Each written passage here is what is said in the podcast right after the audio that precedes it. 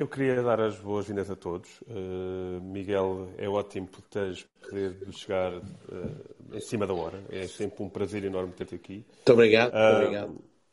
E, e, se calhar antes de puxar o primeiro tema, ia perguntar ao Nuno e ao Fábio se querem dar alguma palavra e reforçar o convite para todos subirem. Hoje temos alguns temas preparados que são muito, muito interessantes de debater, muito afiados, e a vossa opinião e a vossa participação é sempre muitíssimo bem-vinda. Nuno, Fábio, antes de Olá. começarmos. Quero só apenas dar uma boa noite a todos que estão mais uma semana a participar aqui na nossa Noite da Má Língua. Uh, e esta noite promete, esta noite promete. Dar também aqui as boas noites a quem se, a quem se junta a nós e agradecer a, a presença do Miguel todos os domingos, uh, que é sempre uma presença muito apreciada. Muito obrigado, Fábio, muito obrigado por isso. Eu aproveito só para, só para, esclarecer, não, para, de alguma forma, um, dar aqui uma, um feedback que eu agora fiquei um bocado surpreso. Eh, Susana, eu tinha a ideia que a gente gravava as noites da, má, da má língua aqui, que era para depois um dia mandar para, para o Putin na Rússia, mas afinal é para o Spotify. Eu não, queria dizer, eu não queria dizer isso logo assim, logo à partida na abertura da sala, porque poderia inibir alguém de subir, percebes? Então um, sabia que tu ias referir isso seguramente mais à frente, então deixei esse, esse anúncio para ti. Muito bem. Bom, uh, Miguel e restantes, eu tinha aqui três temas alinhados, mas entretanto saiu há coisa de 25 minutos uma notícia fresquíssima que eu estou a fazer aqui uma partida a todos, porque ninguém sabia que eu ia lançar esta. Nem eu próprio sabia, isto tem 25 minutos, e vou-vos pedir um comentário a seco a uma coisa que eu não posso deixar de trazer aqui.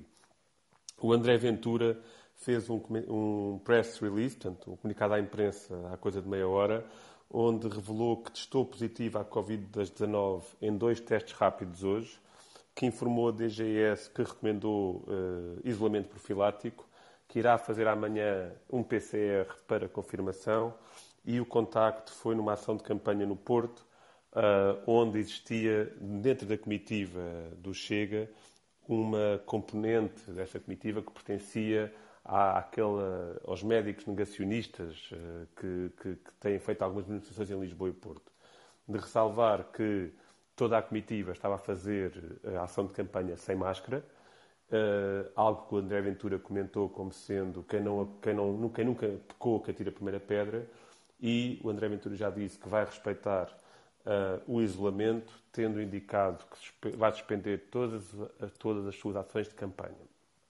Muito bem. O que é que me apraz comentar primeiro e depois passar ao Miguel e passar a quem quiser, porque isto é hilariante. Temos um presidente de um partido. Ah, uma nota, uma nota prévia. Tem 38 anos e não recebeu ainda nenhuma dose da vacina.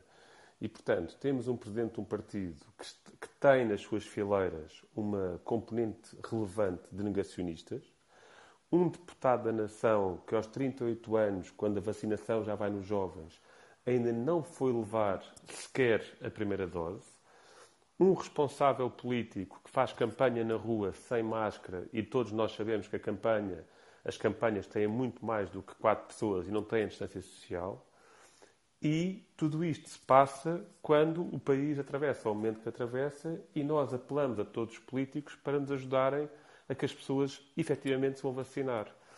Eu uh, termino a minha intervenção pedindo os vossos comentários apenas uh, rezando para que aconteça uma coisa, que é o isolamento profilático deste senhor, que não seja por duas semanas, mas que seja pelo menos por dois anos, e já nos fazia um favor a todos um, que estamos efetivamente a cumprir aquilo que são as recomendações para esta pandemia. Miguel, o que é que, o que, é que tu podes comentar perante isto?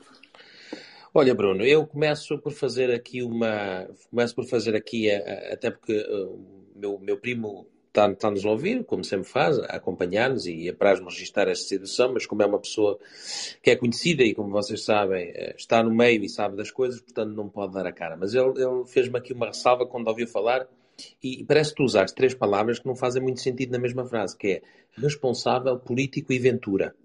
E, portanto, um, isto, um, isto não são sinónimos, isto aqui são antónimos completamente uns dos outros, que é responsável, político e ventura. O, o André Ventura não tem responsabilidade, ainda mais é um jovem, tem 38 anos, portanto, ainda, ainda, ainda está naquela fase, ainda, ainda está naquela fase, um, tem muita coisa para aprender. e tem 38. Não, não, portanto, é basicamente, é basicamente um jovem. Nós, nós temos outro, outro político aí que só saiu agora um, de casa dos pais depois de casar com 33 anos. Portanto, um, são jovens ainda. E, e, o mais engraçado é isto, é, é, é isto que acontece, que é um, o Chega, uh, que para mim não é um partido político, nós já, já discutimos isto, aquilo é tipo, tipo uma seita, tipo um grupinho. É tipo um grupinho que queria estar à parte, queria ser diferente de todos, pronto, queria ser diferente. E portanto, um, acharam que podiam fazer assim este, este podiam ser um, um Trump à portuguesa. Não sei se vocês viram da, daquele vídeo do, do, André Ventura a dançar o, o YMCA. Um, igualzinho, pá, igualzinho. É igualzinho ao Trump e tal. E, portanto, aquilo é tudo, é tudo gente maluquinha. Pronto, é tudo gente maluquinha. E é tudo gente que acha que estão-nos a enfiar um chip, e depois tem outros que acham que aquilo é para transformar o nosso ADN nos comunistas.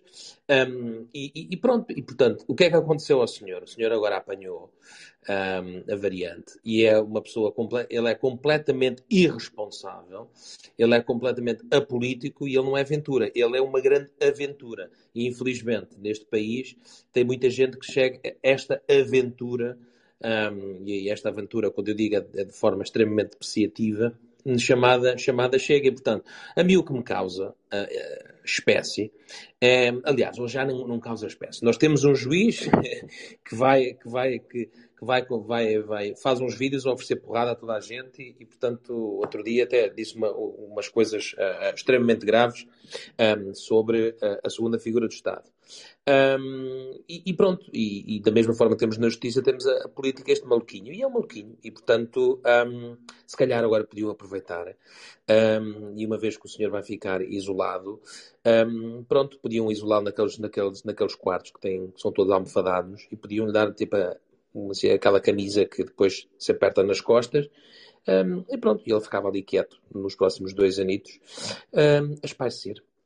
Oh Bruno, eu dizia-te só, o, juiz que o Miguel fala, de facto, é o juiz Rui Fonseca Castro, que disse coisas gravíssimas, muito recentemente, é verdade. Aliás, diz diariamente coisas gravíssimas sobre a segunda figura do Estado, mas diz coisas como, por exemplo, se vocês derem uma vacina aos vossos filhos, vocês estão, pura e simplesmente, a dar-lhes a pena de morte. Coisas deste género. Está um juiz. Está um juiz. Atenção. Uh, a, a, a, frase, Bruno, se permites, foi mal feita. Tu disseste que estavas num congresso que por acaso estava um congresso com negacionistas, não. O congresso do Chega, se tiver o André Ventura, é um congresso de negacionistas. Uh, portanto, não há nada a fazer, é um partido negacionista e o, e o, André Ventura, com 38 anos, a dar o exemplo, a dar o exemplo do que é e do que tudo o que não deve ser, não deve ser um político. Portanto, não há surpresa nenhuma. Acontece muito, já quando foi a manifestação em Lisboa anti-máscara, o organizador, de, dois ou três dias depois, estou positivo para a Covid-19 isto é tudo, isto é tudo uma brincadeira. Eu quero reforçar a todos que queiram subir para se juntar a nós e quero dar as boas-vindas ao Paulino. Paulino, não sei se tu ouviste a notícia do, do início, mas o André Ventura testou positivo há coisa de meia hora. Pronto. E eu queria, queria saber Boa noite a todos. o que o teu comentário sobre isto. Boa noite, boa noite. Para mim, é, é, é, é, eu fico estupefacto cada, cada dia que passa mesmo sendo sobre este senhor, eu não consigo deixar de me surpreender com as asneiras que eles fazem. Qual é o teu comentário? Olha, o meu comentário é, é, é assim. É, eu vi há, há minutos uh, as declarações do André Ventura sobre, sobre isto e acho que ele, ele, ele, já faz uma declaração em que faz o pino, ou seja, ele dizer que ainda não estava vacinado, que não era por uma questão de convicção, mas sim por ser deputado, queria dar o exemplo. Que exemplo? Dar prioridade aos outros, ele está mais que na idade de ser vacinado e já devia ter as duas doses de vacina e uh, as prioridades são agora noutro tipo de idades, noutro tipo de, de, pessoas.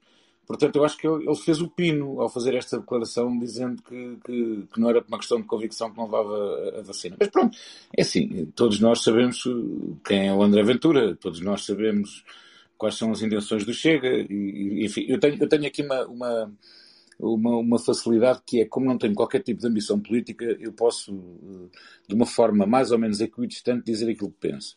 E se, de alguma forma, eu acho que o Chega acabou por ter sido um partido mais ou menos, atenção às muitas aspas neste mais ou menos proveitoso, eh, em ter aparecido, porque, como alguém dizia outro dia muito bem, era alguém de esquerda que eu não me recordo quem, mas, mas que dizia que uh, mais tarde ou mais cedo iria aparecer em Portugal um partido de extrema-direita que era dos poucos países da União Europeia onde essa extrema-direita ainda não existia e não se fazia ouvir. Bom, mas uh, depois deixamos para sufrágio, enfim, a opinião de cada um e, e aquilo que essa extrema-direita pode vir ou não a representar. Mas, oh, Paulino, desculpa Embora eu acho desculpa... que há aqui eu, desculpa, Miguel, deixa-me só acabar pedido. para dizer o seguinte. É, embora ache, eu acho também há aqui alguma fantasia interesseira por parte, sobretudo, da esquerda, e surpreende a, a direita, embora eu acho que a direita se tem que defender uh, de um partido como este que aparece e que vai conquistando o seu terreno, muito por culpa da própria direita que já cá estava, mas isso são outros 500. E, e a culpa não é desta direita de agora, é da direita de há muitos, muitos anos.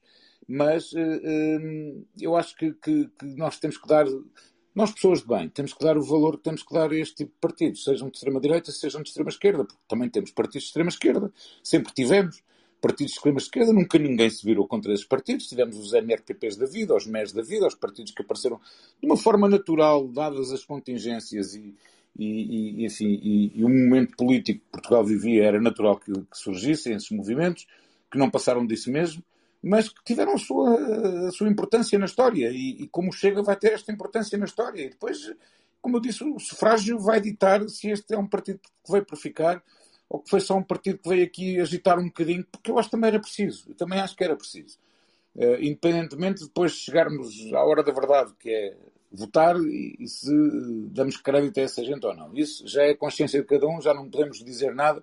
A única coisa que podemos fazer, uh, podemos não, quem está ativo na política fazer é tentar convencer as pessoas do contrário, ou do seu contrário. Bom, eh, no entanto, eh, eu penso que, que, que, que o André Ventura, eh, mais que pontos positivos que podia marcar neste contexto de ter aparecido um partido em que veio agitar as águas e, quando muito, poderia trazer um novo olhar sobre como fazer política, mais do que como fazer política, pensar nas pessoas, não só nos eleitores, mas nos cidadãos. Eu acho que os políticos têm muito esse problema, pensam nos, nos eleitores, não pensam nos cidadãos, por muito que me digam o contrário. Uh, eu acho que o André Ventura tem dado tiros nos pés todos os dias, cada vez que aparece na televisão. E, e só vos dar mais um exemplo para deixar o Miguel falar, que é, uh, porque é que é, é, o André Ventura fala tanto em corrupção, fala tanto na luta contra a corrupção, que fala que Portugal, e, é verdade, tem toda a razão, quando diz que um dos cancros da sociedade portuguesa é a corrupção, como se isto fosse um dos países mais pobres da América Latina. Uh, à boa maneira do, do, do sul, dos sul-americanos e dos latino-americanos, por exemplo, porque é que ele nunca falou do caso dos e-mails do Benfica, porque é que ele nunca falou da corrupção no futebol, porque é que ele nunca explicou porque é que o Sporting teve tantos anos, ou, ou ganha campeonatos de 19 em 19 anos, ou de 20 em 20 anos, e eu acho que é aqui é que o André Ventura dá uma no cravo e outra na ferradura. E até rima. Eu acho que oh, é, porque é um populista. Porque é um populista. Diz? Porque é um populista e os populistas oh, oh, falam que se eu, ouvir. Eu, eu, eu, quero pôr outra coisa. Eh, eu vou dizer, eu, eh, eu, por acaso não, não, não gosto muito de utilizar, nem gosto de ouvir a palavra populista, porque eu, eu acho que uh, ninguém é populista até provas ao contrário. Uh, isto é, uh, na verdade, nem o Chega, nem outros partidos com representação parlamentar na história da democracia em Portugal, muitos deles nem sequer tiveram a oportunidade de mostrar que podiam pôr em prática as suas convicções e as suas, as suas promessas e, e, portanto, pronto, aí não passam do tal dito populismo. Por, por, isso eu não gosto muito, eu gosto de dar o benefício da dúvida para bem e para mal a todos, seja da extrema esquerda à extrema direita. Oh, oh, para poder passar aqui ao Miguel, deixa-me só dizer o seguinte: o André Ventura já escreveu várias vezes exatamente o contrário do que diz agora. Portanto, quer dizer. Por isso é que eu digo, cada vez que ele fala, dá uma no cravo da O Quando nós chamamos populista é o sabor do vento. É o que parece que naquele momento as pessoas querem ouvir. Pronto, mas eu não gosto muito de usar esse termo. Eu percebo, mas agora, não há um. Eu, eu, eu lembro, lembro-me crescer. Paulo, desculpa, não há um velhote na Portanto, deixou de levar a vacina porque o André Ventura quer dar o exemplo. Claro que não. Claro Portanto, que não. Isso, isso é populismo. Quando eu ouvi dizer isso há minutos, eu há minutos na televisão ouvi dizer isso e fiquei parvo quando ele diz que não, não vou a vacina não por convicção de não querer, mas por ser deputado dar o exemplo. Qual exemplo? O isso, é exemplo é, é exatamente de, ao contrário. Isso é a definição de populismo, Paulo. Deixa eu passar com o Miguel já agora. Miguel. Oh, oh Bruno, eu, eu, eu, não sei se tu reparaste, mas uh, uh, eu concordo, eu gosto muito do Paulino, aproveito para te mandar aqui um, um abraço apertado. Muito obrigado, uh, Miguel, um grande abraço para ti. Igualmente, mas tu ouviste, oh, oh Bruno, não sei se tu já reparaste, mas já começou, um, já começaram um, é, é, as teorias da conspiração.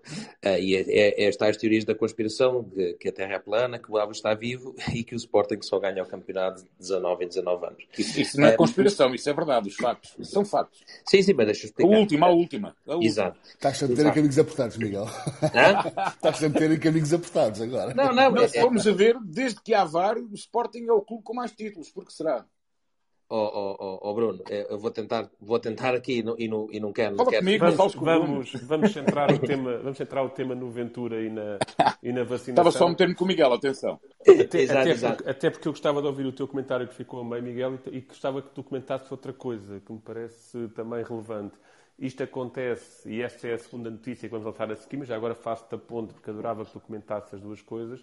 Acontece na semana em que em França e em Itália ultrapassamos as 200 mil pessoas na rua a protestar contra o certificado de vacinação como documento obrigatório para, para, como, como, como restrição das nossas liberdades. E nós temos um deputado que, como disse o Paulino bem, não dá o exemplo. Pois, mas, mas, mas, mas esse é muito engraçado. Esta história do certificado é toda muito engraçada. E depois existe também estas pessoas negacionistas. O Ventura é um, o Ventura é um charlatão. O Ventura faz lembrar aquilo que havia antigamente, aquelas pessoas que andavam de cidade em cidade e que iam vender aqueles, um, aqueles elixires da, da, da, da, juventude e que, iam a, um, e que tinham a cura para tudo um, e, que, e que não nada mais era do que, do, do, do que um charlatão. E é isso que é o André Ventura. O André Ventura é um charlatão barato, com conversa de tasca, num país que por inúmeras razões está cansado um, e como o Cavaco não, não, como o Cavaco não, não quer ganhar mais, mais nenhuma eleição e portanto não, não, não é mais candidato, um, apareceu o André Ventura, um, que também é outro que diz que não é político e que, e que faz política todos os dias, uh, ah, um, desde o momento que foi comentar futebol, e mal, e mal, para, aquela, para, aquele, para aquele canal que também se considera um canal de informação, mas também é, é, é tipo, é tipo porta, é tipo mesa de tasca uh, e taberna. Uh, isto fazendo aqui um gancho para, para a França, isto lá está. Uh, um, nós, nós, nós na França também temos uma senhora que, é, que aparentemente é amiga do é amiga do Ventura, que é a senhora Le Pen. O pai também já tinha, pronto, o pai também já era assim meio chalupa, e, um, e a senhora também é, e portanto existe efetivamente é uma ideia que eu acho que eu acho super interessante. Um, da mesma forma que tem, que tem gente que acha que existe esta conspiração contra o Sport, tem que a Terra é plana, que o Elvis está vivo, depois tem as outras pessoas que são negacionistas. Um, por causa da vacina, porque acham que, que, vão injetar um chip, ou então que falam numa coisa que eu acho interessantíssima, que, que esta é a melhor, que é eu tenho liberdade sobre o meu corpo um, e posso fazer aquilo que, que quero. Uh, mas estas depois são as mesmas pessoas que votam contra o aborto.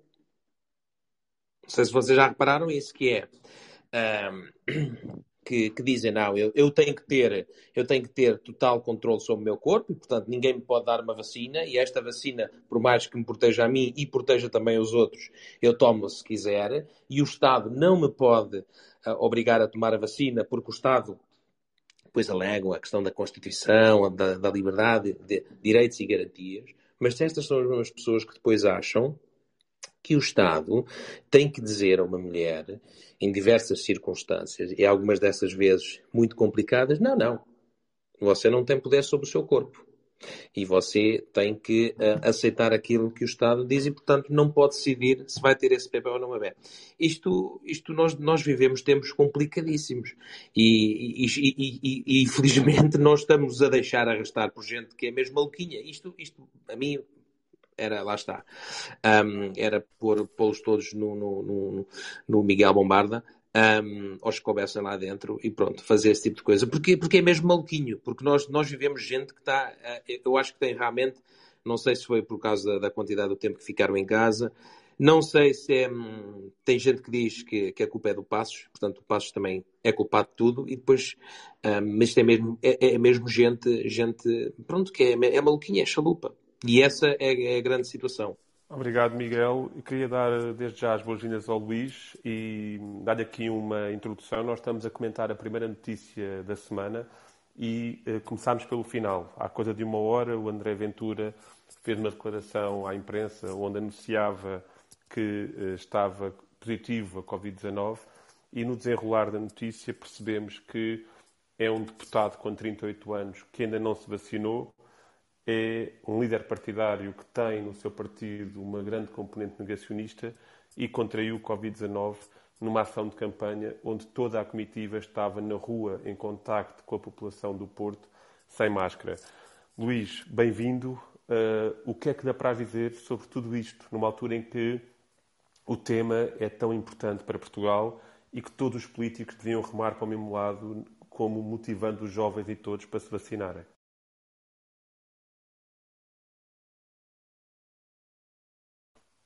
Luís? Luís, nós estamos a ouvir, não sei se tem o microfone uh, desligado. Pode acontecer ter o microfone cá embaixo no canto inferior uh, direito desligado.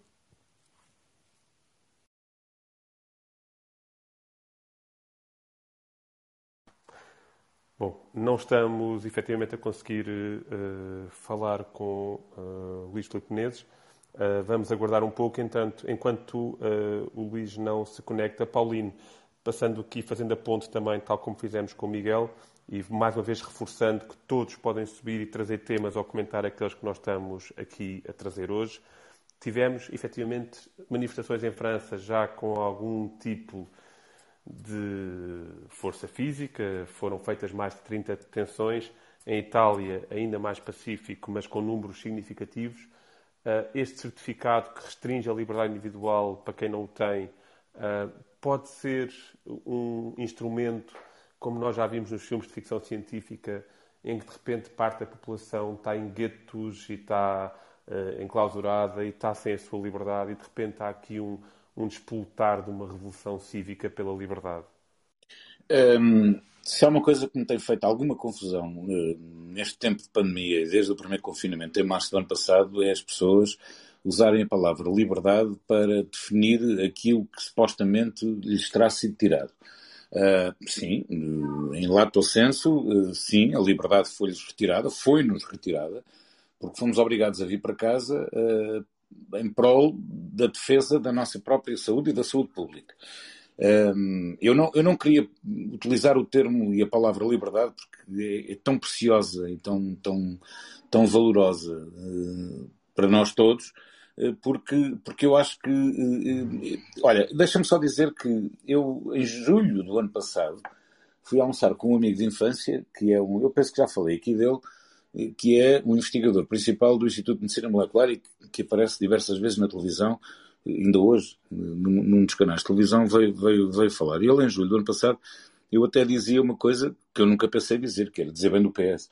Mas eu até dizia que, epá, que o governo tinha sabido atuar no momento certo, isto referindo-me ao, ao, confinamento, e ele dizia uma coisa que eu nunca mais me esqueci, que se veio a provar ser verdade, que é uh, meter as pessoas todas em casa é muito fácil. O problema é tirá-las, e a grande dificuldade é tirá-las. E é isso que o governo não tem sabido fazer, mas também. Uh, eu penso que todos nós estamos aqui uh, munidos de um, de um sentimento geral comum a todos, que é a saúde pública, que é a nossa própria saúde, e, e, bem ou mal as coisas têm sido, enfim, conduzidas de uma forma discutível, é verdade, mas também nos demos conta neste século de uma coisa completamente nova, de uma epidemia que assolou o mundo inteiro e eh, quem tem o poder de decisão ficou também como nós sem saber como, como, como decidir e como, e como, como agir. E foi agindo um bocadinho de navegação à vista.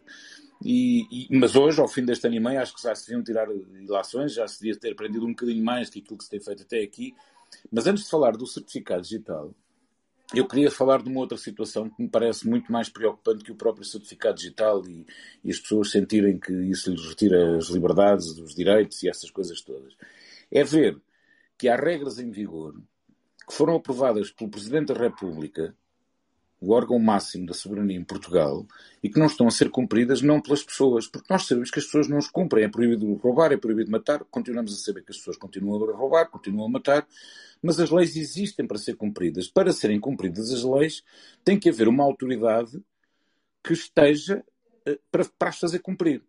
E eu, as imagens que eu vi deste fim de semana, uh, nos, nos, diversos locais de diversão noturna, seja em Lisboa e no Porto, mas em Lisboa então foi escandaloso, ontem no Bairro Alto, foi ver aquela malta toda ávida de sair à noite, ávida de estar com os amigos, de beber copos. Eu tenho aqui filhos em casa que também gostavam de ter ido, por acaso não foram, mas que podiam ter ido. Podiam ter ido, podiam lá ter estado. Portanto, eu aqui posso contra mim falar, mas depois eu não vi um único agente da autoridade. Quanto mais não fosse, eu não quero que a autoridade chegue ali e carregue sobre aquela gente toda e os mande para casa. Não, eles já podem estar ali agora tem que observar as regras em vigor, distanciamento social e, nomeadamente, o uso de máscara. Estava tudo sem máscara, não vi um polícia chegar ao pé de uma pessoa e dizer que tem que pôr a máscara. Se nós víssemos, bastava um par de polícias entrar por aquelas ruas do bairro alto e começar a dizer às pessoas para porem a máscara, todos aqueles que estavam à volta daqueles que estavam a ser uh, uh, uh, admoestados pela polícia, certamente, de uma forma voluntária, iam pôr a máscara para ver se ele não me vem chatear. Oh, Paulinho, deixa-me só lamentar. Eu não vi nada disso. Deixa-me só é falar aqui... senso comum. Deixa-me é... dar-te aqui um, um, input, Paulinho, que tem a ver com, com a PSP. A PSP tem instruções apenas para agir em duas situações: desordem pública e risco evidente de saúde pública. E, portanto, houve aqui um levantar do pé, se tu quiseres, que não é uma coisa oficial, mas é oficiosa e que foi pedido para que, eh, enfim, que o verão pudesse ser menos, menos fustigado para, para o turismo, etc. Eu percebo Portanto, isso. Eu percebo não, não, isso. Eu não, eu não estou a dizer que percebo. Os radares à amostra e os radares escondidos. Os radares à amostra fazem com que tu tires o pé do acelerador. Eu, por acaso, posso falar que nem tenho carta de condução sobre isso. Mas, eh, se tu vires que está um radar, ou se és avisado que há um radar, faz com que tu levantes o pé. Outra coisa é o radar estar escondido atrás de um posto ou de uma árvore e tu és apanhado porque a polícia te quer mesmo apanhar. Ora, não é isso que se pretende. Um, ehm, o que se pretende é uh, a polícia ter uh, aqui uh, um, um, um, efeito de, de, de, de pedagógico e, e, e, estar na rua e marcar presença, sobretudo para avisar as pessoas que não têm máscara, por exemplo, para o uso da máscara. Quem está à volta certamente vai pôr a máscara sem a polícia ter que lá ir, porque vê e não quer estar, ser chateado pela polícia, quer estar com os amigos, quer beber uns copos e estão no direito deles, porque isso já é permitido. Epá, é, é, é este tipo de coisas é que eu acho que, que, não fazem muito sentido. E há muita coisa que não tem feito muito sentido eh, na, na, nesta política de navegação à vista do governo. Eh, esta, esta, esta ignorância sobre tudo o que se começou a passar desde fevereiro, desde o início do ano 2020, eh, não, esta ignorância não explica tudo, porque depois já, já deviam ter sido tomadas outro tipo de medidas. Mas nós também vemos outros países que confinam, desconfinam, confinam, desconfinam, ora vai, vai tudo à vontade, depois às tantas já não é à vontadinha, vai tudo para casa outra vez e temos assistido a isto. Portanto, não é um caso único português, não vai ser certamente um caso único português. Eu falo isto do ponto de vista de cidadão, não tenho, não tenho argumentos técnicos, não tenho ferramentas técnicas para o fazer. Falo, faço apenas daquilo que vou vendo, daquilo que vou assistindo, que vou lendo. E, e, de facto, Portugal está a fazer navegação à vista, sem dúvida nenhuma. E acho que nesta altura já se devia ter aprendido qualquer coisa quanto mais não fosse, para evitar males maiores. Porque o mal está cá, não há hipótese nenhuma. Mas Lindo, evitar... Obrigado. Obrigado, e isso é pertinente. E, e Luís, bem-vindo novamente. Uh, Luís, além de tudo, ainda é médico. O que é que lhe apraz dizer sobre tudo que estávamos a falar até agora, sobre este tema tão quente? Eu, eu ainda não, não ouvi muita conversa, mas tenho capacidade para imaginar o essencial do que tem estado a, a debater. É, eu julgo que, que antes de condenarmos o, aquilo que se está a passar, dos movimentos que, que, têm, que têm sido evidenciados um pouco por todo o mundo, eh, talvez eh, devêssemos primeiro fazer um esforço eh, para os compreender. Eu penso que há um caldo de cultura que, em larga medida,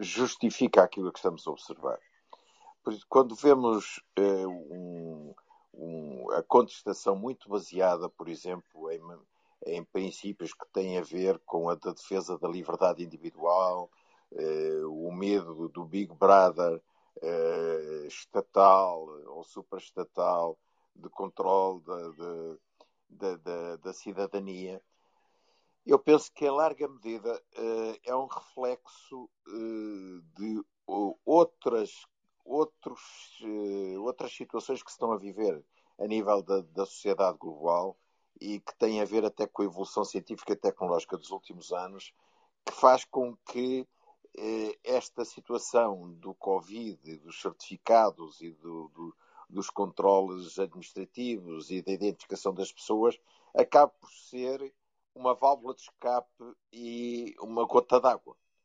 Eh, que todos nos últimos anos as pessoas são bombardeadas com eh, o perigo da concentração dos metadados, eh, do controle de grandes empresas como a Amazon, daquilo que são os nossos gostos e até o condicionamento depois com a informação que obtêm daquilo que são os nossos apetites e a nossa capacidade enquanto consumidores. Bem, eu, hoje até me ri um pouco porque eu ouvia falar disso, mas nem sabia o que era, sendo um, eu um, um fã do futebol eh, assumido, eh, esta coisa do até de patética em Portugal do cartão do adepto, que é uma coisa absurda para ir ver um clube, o seu clube fora de casa jogar é preciso ter um cartão de adepto.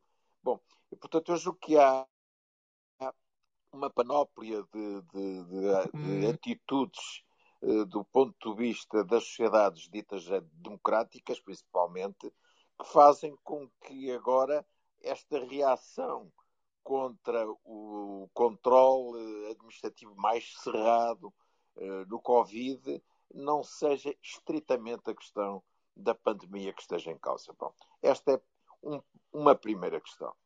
A segunda questão tem a ver com o facto desta epidemia, a meu entender, ser uma epidemia que ser uma epidemia que não sei se estou a ser ouvido neste momento. Perfeitamente. É, ser, uma, ser uma epidemia que tem uma, uma característica que, bom, se calhar ainda bem que é assim, do ponto de vista de saúde pública, mas que fundamentalmente atingiu eh, estratos de, com perigo, estratos da população eh, muito específicos. As pessoas mais idosas, eh, e que normalmente as pessoas mais idosas associam também mais eh, chamadas comorbilidades, doenças, eh, doenças que, que prolongam no tempo e que as tornam mais suscetíveis de poder descompensar face uh, a uma qualquer intercorrência, neste caso uma, até uma intercorrência uh, que é relativamente grave. não é uma doença que tenha atingido homogeneamente toda a população. Portanto, há o, as pessoas de meia idade, os, os adultos jovens, a partir dos 30 anos até aos 50 e tal, não foram muito atingidos pela doença e os mais jovens, aqueles que têm menos de 20 anos, ainda o foram menos. Ora, é, é, aquilo que, que seria apelar-se a um espírito de solidariedade intergeracional é possível conseguir-se durante um mês, dois meses, três meses, seis meses. Agora, quando se passa disso, a natureza humana é o que é. E, portanto, eh, uma certa rebelião dos mais jovens que pode ser criticável, que se pode ser, chamar de, de egoísmo, mas era inevitável e, e compreensível. É outro dos elementos de, deste que justifica os movimentos que estamos a assistir. E o terceiro tem a ver com uma falência total e completa uhum. da capacidade de gestão eh, dos, uhum. eh, dos governos instalados. Eh, eu há poucos dias, a propósito de um outro debate, falei do último livro de Farid Zakaria, que é o, o título é O Mundo Pós-Pandemia, e é que no capítulo que ele analisa a pandemia, dizem 200 e tais estados do mundo, eh, somente sete ou oito souberam lidar bem com a pandemia. E desses sete ou oito, dois ou três não são propriamente muito adaptáveis à nossa realidade política, social e cultural falo de, de, democracias um pouco mitigadas, seja em Hong Kong ou em Singapura ou em Taiwan, para não falar da China. Mas eh, tivemos exemplos como de alguns países nórdicos, como a Dinamarca, como a Noruega, eh, apesar de tudo, dada a sua dimensão da própria Alemanha, para não falar, por exemplo, de casos, mas que aí têm a particularidade do isolamento insular de terem sido excepcionalmente bem geridos, como por exemplo a Nova Zelândia. Mas na maior parte dos casos, o, o poder político geriu muito, muito, muito mal esta pandemia. O poder político e a própria comunicação social. Assim, quantas vezes é que se viu eh, imagens de eh, jovens adultos eh, a passar mal ou até eh, a morrer eh, decorrente desta pandemia? Muito poucas vezes. No entanto, infelizmente, eu tenho pessoas conhecidas, ligadas a mim, amigos meus. Ainda neste momento tenho amigos meus a correr eh, com 20 anos, filhos de amigos meus, em cuidados intensivos. Mas essas imagens nunca passaram. Se tivessem passado, se calhar tinham dado uma dimensão do problema completamente diferente à sociedade.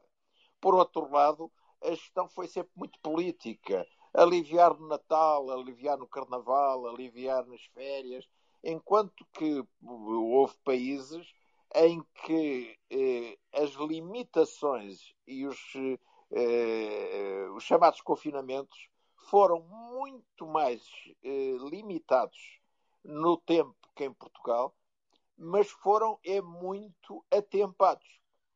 Aparecia um pequeno foco, testava-se eh, em aos milhares eh, e fazia-se o confinamento localizado de um bairro, de uma cidade, uma semana. Estou a falar do exemplo da Nova Zelândia, por exemplo. Em vez de grandes confinamentos, para depois grandes desconfinamentos. Isto foi um pouco a prática uh, dos países europeus na generalidade, onde também, para além do mais, a própria descoordenação global europeia foi, uma, foi algo de gritante. Mas, eh, não, penso que não devemos eh, ficar por agora, eh, muito, muito preocupados, revoltados eh, ou reativos em relação ao que se está a passar. E fazer um esforço é de tentar compreender esta realidade e preparar-nos para o que pode vir aí. E isso sim a mim preocupa porque num mundo muito pouco solidário, que está a deixar dois terços do mundo, o mundo mais pobre, sem vacinação, apesar de tudo, a probabilidade de poder surgir, por exemplo, uma estirpe altamente resistente às vacinas existentes não é nada de impossível. E, e, e daí que devemos é concentrar-nos naquilo que se passou, tirar lições do que se passou e eh, a ver se conseguimos alinhar por uma atitude que seja uma atitude eh, equilibrada e que consiga uh, preservar aquilo que são os receios coletivos em relação a um conjunto de coisas importantes, e um deles, evidentemente, que é o da preservação das liberdades individuais. Muito obrigado, Luís, e bem-vindo à natureza aqui acima. Eu, antes de passar a palavra, eu gostava de lançar o segundo tema porque ele cola com o que acabaram de dizer. Nós estamos com uma pandemia, estamos a falar de uma pandemia, mas estávamos a falar do, da vertente da saúde. E esta semana, e vou lançar agora aqui a segunda notícia da noite, esta semana tivemos mais um efeito daquilo que é esta pandemia. Obviamente que o, o governo vai dizer que não tem a ver necessariamente com isto, mas não deixa de ser o primeiro grande exemplo uh, que está a passar, que foi a falência da Dialmar. E eu, uh, pedindo desde já desculpa por alterar a ordem, mas até pela proximidade do Miguel geográfica a esta região do país, ia se calhar começar por ele. Miguel, estamos a falar de uma empresa que era um dos maiores empregadores do distrito de Castelo Branco, de uma empresa que tinha um passivo na ordem de 10 milhões de euros, entre banca, Estado e fornecedores, empregava mais de 300 pessoas e tinha uh, um apoio do Estado até agora acumulado na casa dos 8 milhões de euros. Okay? Uh, em simultâneo, há aqui, há aqui a registrar, e este é um dado relevante, que nos últimos 10 anos, efetivamente, não tinha tido lucro uh, nos seus exercícios uh, operacionais. A minha questão, uh, Miguel, até porque tu estás mais perto dessa, dessa realidade, é se não faz sentido, num país onde os governos salvam bancos, salvam TAPs, e eu não estou aqui a fazer juízos de valor se foi bem ou se foi mal salvo. Atenção, não é isso que está em causa, não estou a dar a minha opinião sobre essa matéria. Podemos falá-lo se quiseres mas não fazia sentido perante o drama social que aquela região vai sofrer e perante o efeito dominó que todos estes fornecedores de Almar vão sofrer, porque eu acredito que estes 3 milhões de euros a fornecedores não vão ser liquidados, não fazia sentido o governo gastar mais 10 milhões. E estamos a falar de 10 milhões, não estamos a falar de 10 mil milhões ou de 100 milhões, para salvar este, esta empresa e esta indústria e continuar a alimentar emprego nesta região que tão dificilmente irá repor estes postos de trabalho. Miguel. Olha, eh, Bruno, um, ehm, eu vou começar fazendo aqui, fazendo aqui, eh, pegando aqui um gancho. Um, é sempre, é sempre um prazer ouvir o, o doutor Luís Filipe Menezes, um, pessoa, de que, pessoa a quem eu respeito muito. Um, e, o, e o doutor Luís Filipe Menezes, há muitos, muitos, muitos anos atrás, disse uma frase que foi muito mal entendida, um, em que o que quis dizer é que as pessoas preocupavam muito com o que se passava em Lisboa e que se preocupavam muito pouco com o resto do país. Um, e na altura, obviamente, porque aquilo estava num congresso partidário, aquilo criou alguma celema. Mas continua assim. Nós continuamos a preocupar-nos muito com o que se passa em Lisboa, muito o que se passa nas grandes cidades, e o interior do país continua a ser abandonado e deixado à sua sorte. E nós estamos a falar de uma empresa, a Dielmar, que é, até há poucos anos atrás, e o Paulino e o Nuno, que são, que são a, a devem saber de bola muito mais do que eu, mas até há poucos anos atrás a, seleção portuguesa vestia essa marca e era uma marca que estava presente, que patrocinava um, inclusive. Oh, Miguel, uh, no ano que fomos campeões europeus. No ano que fomos exato, campeões europeus. Exato, portanto, portanto e, e, e patrocinava. E era também, vários... e era também sponsors do Estoril Open, equipa da qual faço parte já há muitos anos, e foi, e conheço a Ana Paula Rafael, e, e portanto também me surpreendeu essa notícia. Então, é, é contigo que a gente pode arranjar uh, uh, free passes para o Postal Open? Podem ok, obrigado. não, que não importância nenhuma. vou, vou notar aqui. E portanto, e portanto, nós estamos a falar do, do, de uma marca portuguesa que vestia a seleção, que, estava, que patrocinava um, várias celebridades, inclusive programas de televisão, Estoril Open, etc, etc, e que efetivamente, quer seja por problemas de, de, de gestão ou, ou não gestão, uh, isso agora aqui pouco importa. Um, mas o que eu penso é o seguinte: nós estamos a falar, era a maior empresa e o maior empregador do Distrito da Guarda, que é um distrito que já está. Nós estamos a falar que somos um país pequeníssimo, atenção, nós não temos a dimensão da Alemanha, nem do Brasil, e muito menos dos Estados Unidos. Somos um país pequeníssimo. Mas as pessoas em Portugal acham que sair de Lisboa para ir à Guarda é quase como sair daqui para ir a Moscovo. E, portanto, aquilo é lá na Guarda, é lá muito longe, e o que acontece lá não nos atinge em Lisboa. Só que os portugueses que vivem no interior, e eu neste momento, como vocês sabem, um, Castelo. Castelo Branco, Miguel, Castelo Branco. Castelo Branco, peço desculpa. É, um, é, é, é interior, é, é, é, tudo igual, como diria um amigo meu. Um, e, portanto, passando, saindo, saindo de Lisboa, é tudo, é tudo província, como se dizia antigamente. E o que é que acontece? Isto cada vez está a ficar mais abandonado. E, e tem, e tem um, algo que me preocupa, e também como, como dirigente partidário, vocês sabem, que eu sou, uh, uh, pelo menos enquanto, até, até o, o, meu partido existir, um, preocupa-me bastante. É que nós no, no, no interior. O nosso partido é como o Sporting, nunca vai acabar. Pois, exato. Olha, olha, por exemplo, uma coisa, uma coisa. Um... Embora tivesse havido um cântico há uns anos que dizia isso, tu nunca vais exato, acabar. Exato, exato. Eu, eu e, e, agora que tu tocaste neste ponto, faço aqui, um, faço aqui um apelo. Não sei se, se, se o Conselho de Administração ainda existente de Almar me está a ouvir ou não. Um, se puderem, se quiserem, um, enviar alguns fatitos para, para o Caldas, um, acho que seria, seria bem-vindo. Um, depois, oh, Miguel, Miguel, não preciso era para ti, Miguel, era para o primo. Miguel, eles não têm linha jovem. Uh, ah, portanto... pronto, não tem linha jovem, exato. Não tem, não tem, não tem, não, não tem, não, já não. É, é como não tem, não tem a linha de criança. Pronto, está certo. E então, um, voltando ao realmente. Ao realmente vocês, vocês são terríveis, pá. O homem, já, o já é um homem casado e tudo, pá. Pois é, é verdade, é verdade, é verdade. Um, mas, mas, mas tem alguns países que, que, que, as pessoas com 15 anos também podem ter. Uh, e, portanto, o que é que acontece? Uh, nós estamos a ficar, estamos a sofrer uma coisa que eu chamo de, de desertificação, não só física, mas também intelectual. Uh, e acho isto é uma coisa que já tem a, vida, a, a, acontecer há, há muito tempo. E quando isto acontece, e quando nós vemos que em Portugal há dinheiro para tudo e para todos, um, a pergunta que eu faço é o seguinte: então o que é que vai acontecer a estas 300 famílias? E estas 300 famílias depois podiam ser multiplicadas, se calhar, vezes dois e já darem 600 ou, ou 1200 famílias, de forma indireta. E não indireta, porque não é só isto. Uh, um, e há pouco alguém falava desta situação da, da, da própria movimentação da sociedade, é que as pessoas vão deixar de ir comprar à loja do bairro ou ao supermercado, etc. Portanto, isto é uma bola de neve. E preocupa-me bastante, preocupa-me que haja 10 milhões, um, como aconteceu, para fazer uh, aquele evento, que eu, um, que eu tenho algumas dúvidas que, que um, da sua total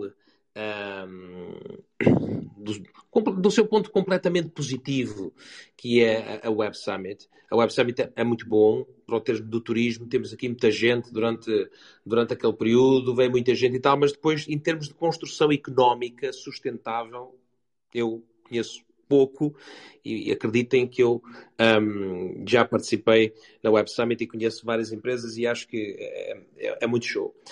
Mas terminando dizendo o seguinte, um, é inaceitável, é inaceitável, um, e, e, e, esta é a pergunta que eu, que eu deixo aqui. Eu, eu já vi o Sr. Presidente da República ir, ir, a tiros quando uma avioneta caiu. Um, infelizmente não o vi em Castelo Branco, obrigado João, não o vi em Castelo Branco, a falar com aquelas famílias e a perguntar como é que vai ser a vida destas pessoas para a frente, o que é que vai acontecer. Um, aproveito aqui a presença do, do nosso caríssimo um, Luís Filipe um, que já esteve no papel de líder da oposição e eu sei o quanto é difícil esse papel, mas também caberia aqui, talvez, se calhar, ao, ao, ao Dr. Rui Rio, uma palavra e alguém tem que tomar uh, um, a frente Alguém tem que tomar. Não é, eu, eu, já nem digo salvar a empresa, Bruno, e termino já, dois segundos. Já não é salvar a empresa, mas é um, arranjar uma solução. A Dielmar era uma, é uma marca, é uma marca que tem dimensão internacional, segundo aquilo que eu andei à procura também na, na, na internet. Um, se lhe quiserem chamar Fatos de Portugal, um, o que quiserem. Da mesma forma que andam a vender esta ideia que temos de ter uma empresa de bandeira, uh, da TAP, e nós, se quisermos ter essa discussão, eu poderei vos dar inúmeras uh, razões dos próprios funcionários da TAP que, que, não, que não engolem essa, e se calhar também precisávamos de ter uns fatos de Portugal e termos uns fatos de, de bandeira. Uh, por exemplo, eu poderia, eu, poderia, eu poderia enumerar aqui um, vários, vários políticos um, que precisavam, se calhar, de uns fatos feitos à medida e deixarem de usar aquelas calças que tapam completamente os sapatos e os deixam mais baixinhos. Mas pronto, ah. eu deixo estas partes para o Fábio. O Fábio é que gosta de calças e, portanto, um, ele, ele pode nos dar, dar um feedback mais uh, atento nessa matéria. Sabe o que é que me preocupa uh, enquanto cidadão? Oh, Paulino, eu tinha uma pergunta para ti. Eu ia-te passar a palavra, mas Diz. se me permites, acrescentava aqui uma coisa, que era, ia, ia, manter, a, ia manter aqui a, a ordem. Ah, claro, portanto, claro Não, não, mas é a tua vez, só que eu queria acrescentar aqui uma coisa ao teu comentário, que é, uh, tu és jornalista, Uh, e... sou, sou locutor de rádio, é diferente. Locutor de rádio, mas é diferente. É diferente, é diferente. Com todo respeito pelos meus colegas jornalistas. Mas vi, visto ao longo destes anos, últimos anos, passar muitas notícias dos muitos milhões que se colocaram no BES. Como é que tu, completando aquilo que queres a dizer, portanto, por favor, faz o teu comentário, mas eu queria aqui acrescentar ao teu comentário esta resposta. Como é que tu vês uma notícia onde há uma recusa de apoio a um caso destes? Eu, eh, pronto, os milhões têm sido metidos na banca, e o Dr. Luís Filipe Menezes, que é político e é do métier e saberá uh, coisas que nós, acordados, não sabemos que ele sabe dormir, mas pronto, aí existe sempre aquele argumento de salvar a banca, a banca é um setor crucial para a economia e, e tudo mais. Pronto, e, e, como não sei muito mais que isto que estou a dizer, não quero alongar sobre isso, mas uh, queria aqui dizer uma coisa que me preocupa bastante, que é um, e não sei se é o, será ou vai ser o caso da Dielmar, uh, porque tenho alguma dificuldade em compreender o, insucesso da Dielmar, mas, ou não, mas uh, dizer que nós temos assistido ao longo destes anos de democracia e sobretudo desde que Portugal entrou para, para, para então CE em 1986, em que, para além daqueles que eram pagos para estarem sossegados, e a economia portuguesa passou por isso, todos nós sabemos que passamos por isso, foi o acordo que nós assinamos e, e que aceitamos, Um, mas depois disso, aconteceu que muitas empresas declaravam insolvência e iam abrir no, no, edifício ao lado com outro nome e depois, como se costuma dizer, permita uma expressão, que se lixa um mexilhão, não é? Porque se calhar contratavam novos funcionários, atirando para o desemprego aqueles que estavam na empresa que entrou em insolvência e, portanto, nós assistimos nisso N vezes, anos e anos a ver isso, a ver empresários andar em carros topos de gama com salários em atraso aos funcionários, enfim, nem quero discutir isso porque todos nós sabemos, porque fomos lendo as notícias, fomos sabendo tudo isso que, que aconteceu. Portanto, é isso é que na, na, verdade me preocupa. É que tipo de insolvência é esta de Dialmar? Com muita pena minha, como disse, conheço a Ana Paula Rafael, eh, superficialmente, mas, mas conheço, e é uma mulher que durante anos soube manter uh, a tradição familiar de manter aquela empresa, uh, uma empresa que se dizia de alfaiates porque era verdade, o pai, segundo sei, segundo li, era um alfaiate. E agora, é assim, os mercados também mudam, os mercados estão em constante mutação. Eu tenho um exemplo de uma grande empresa que neste momento até está sediada no Dubai, não está em Portugal, embora sendo portuguesa, está sediada no Dubai porque realmente cá está. O Estado não apoia as empresas como devia apoiar e então vão em busca de, de, de benefícios fiscais eh, para outros Estados que, que, que os apoiam e que cá não têm. Uh, eu, eu sei, porque lidei muito próximo com essas pessoas e sei como é que este mercado funciona, desde a compra dos tecidos ao registro das patentes de, de, de, das, das, Como é que se chama? Susana, que as mulheres ajudam-me, das, uh, do, dos padrões, e ir tudo a correr para Milão para registrar os padrões e tudo mais, e, e, e depois acabavam muitas vezes eh, muitas das grandes empresas europeias de grife de ter em Portugal a, a, base da confecção. E a única coisa que mudava eram duas: era a, a etiqueta e depois o preço no consumidor final. Porque tudo era feito exatamente. Não sei se, já é, se ainda é assim, mas houve alturas, sobretudo na década de 90, que eu sei que era assim que se fazia.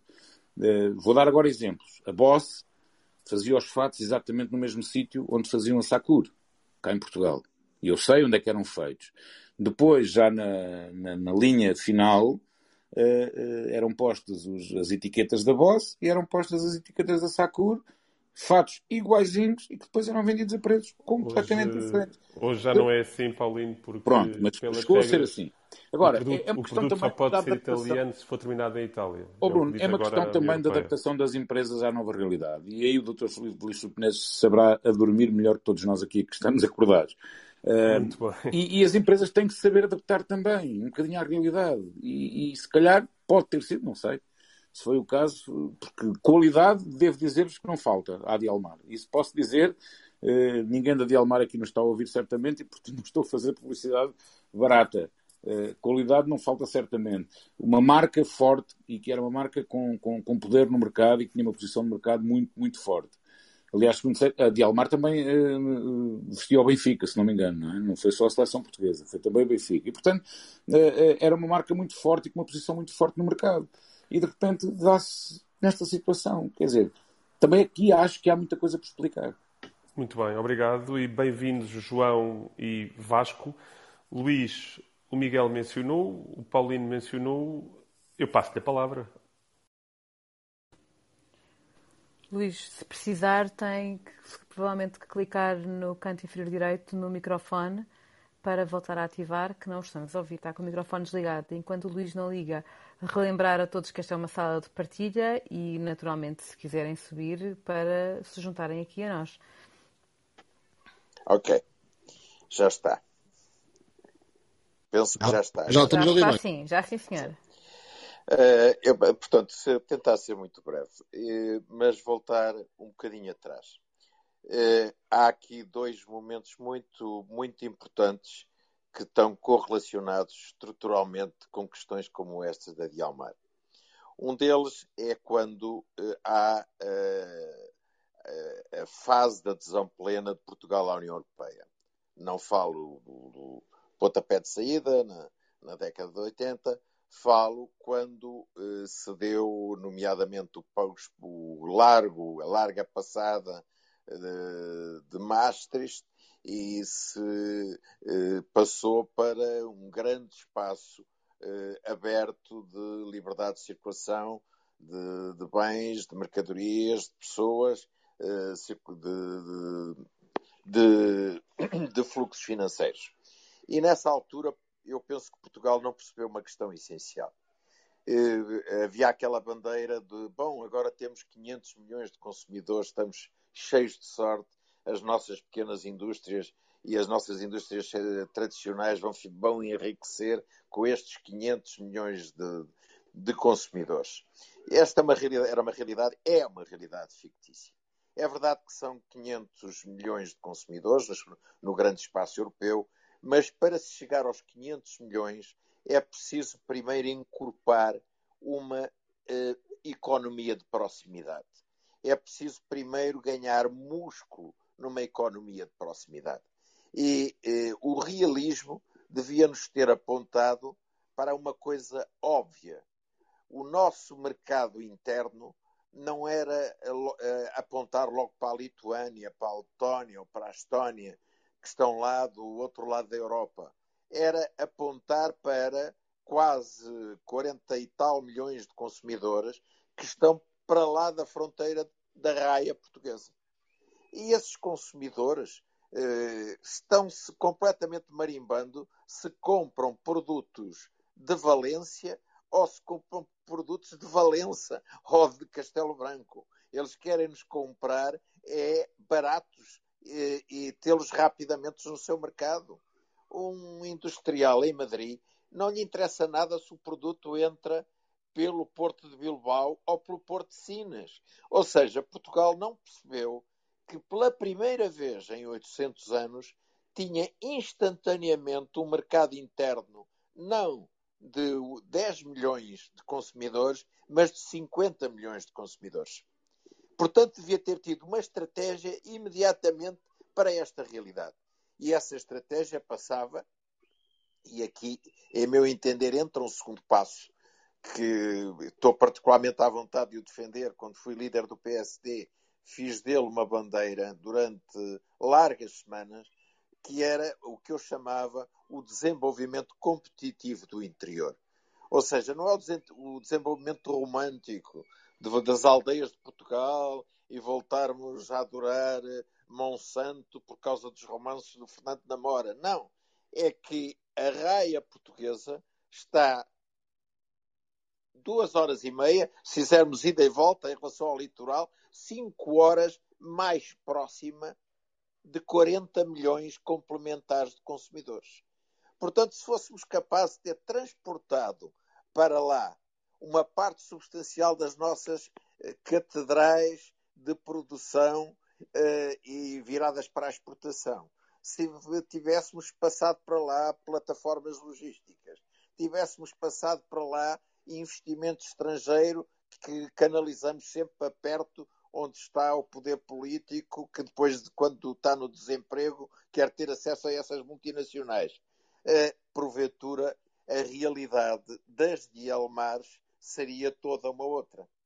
E isso pressupunha um conjunto também de políticas complementares, uh, inclusivamente, uh, à época eu defendi uma política fiscal radical, que uh, para determinadas zonas dessa raia portuguesa, que vai lá de cima de Bragança até a Vila Real Santo António, se pudesse, em termos fiscais, por exemplo, em termos de IRC, ir quase para um IRC zero durante eh, uma década ou uma década e meia para empresas que lá se instalassem.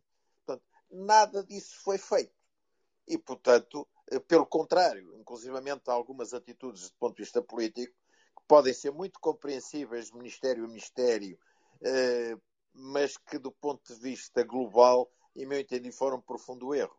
Quando para poupar uns tostões que não têm relevância em termos globais de orçamento de Estado, se fecha, por exemplo, uma, uma, uma repartição de finanças. Ou se fecha um tribunal, não se está a entender que se está a matar uma das poucas atividades que é pública, é verdade, mas que alimenta uma massa crítica mínima de pessoas, papelarias, restaurantes, pequeno comércio, que ainda eram uh, uh, o último núcleo de resistência no interior de Portugal em relação à Dialmar em concreto, porventura o Miguel ou outras pessoas que, que estão mais próximas conhecerão melhor a realidade.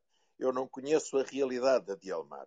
Mas, como qualquer outro português, eh, choca-me uh, a discrepância. Eu sei que isto é um pouco populista, é pegar no tema desta maneira, mas choca a qualquer português a discrepância de se apontar que com 10 milhões de euros se poderia aguentar eh, ou, ou, ou, tentar o relançamento da Dialmar e depois haver cidadãos individuais que devem ao novo banco 100 milhões, 200 milhões, 300 milhões, 800 milhões. Quer dizer, é, é, é algo que é, que é chocante. Uh, para, além de, para além de tudo mais, ouvi o Sr. Ministro da Economia, salvo erro, dizer uh, numa intervenção pública, ou em várias intervenções públicas, que a questão de adialmar que o Estado e os sucessivos governos já se interessavam pela realidade da empresa há cerca de uma década e que o problema da empresa era um problema, teria sido causado por um problema de eh, gestão deficiente. Isto foi uh, afirmado perentoriamente ao país pelo, pelo, pelo Ministro da Economia. Se assim é, eu que sou um, não sou de todo um homem de esquerda e muito menos de extrema esquerda, mas sou um homem crítico em relação uh, à economia liberal de mercado tal qual ela tem funcionado, nomeadamente em concubinato com uma banca irresponsável, a mim não me, não me repudiava nada que o, o governo uh, pudesse nacionalizar uma parte da Dialmar e, e colocar à frente da empresa uh, gestores nomeados pelo governo, ir buscá-los à França, como foi buscar se não houver em Portugal, para para gerir a TAP e procurar recuperar uh, a empresa, porque de facto o que está em causa é que cada machadada numa Dielmar é mais um, um passo atrás, sem possibilidades de recuperação, na tal desistência definitiva de qualquer possibilidade a prazo de voltar a recuperar o interior para a economia nacional. Muito obrigado, Luís. Uh, só aqui uma nota uh, a este último comentário. O Estado, nos apoios que fez nos últimos 18 meses, acabou por transformar esses apoios numa participação de 30% uh, que tem na, na Dialmar. O que acontece é que não quis uh, subir essa participação e, ao longo deste tempo todo, não nomeou nenhum gestor ou nenhum membro da administração e, portanto, simplesmente foi acumulando estoque sem qualquer tipo de intervenção, na gestão que depois eles próprios vieram a criticar, mas que não a quiseram assumir. João, eh, bem-vindo. Eh, que visão tens tu sobre este tema? Tu que tens sempre opiniões tão interessantes e pertinentes. Eh, como é que tu vês este problema? Obrigado, Bruno. Antes de mais, boa noite a todos. As, não, as minhas opiniões não, não, são tanto opiniões, por vezes são bitites. Uh, neste tema em particular de Elmer, quero fazer o disclaimer. Sou, apesar de viver há longos anos em Lisboa, sou da Beira Baixa, sou da Covilhã, mantenho lá a minha residência oficial para efeitos de eleitor, para efeitos de fiscais e, portanto, tenho alguma ligação àquela zona. no caso de Almar, e falando sempre em Distrito de Castelo Branco, eu sublinhei ainda mais, é Alcaíns, é a terra onde nasceu, eh, entre outras pessoas ilustres, o general Ramalhianes, e é, sem dúvida alguma, uma das empresas mais importantes.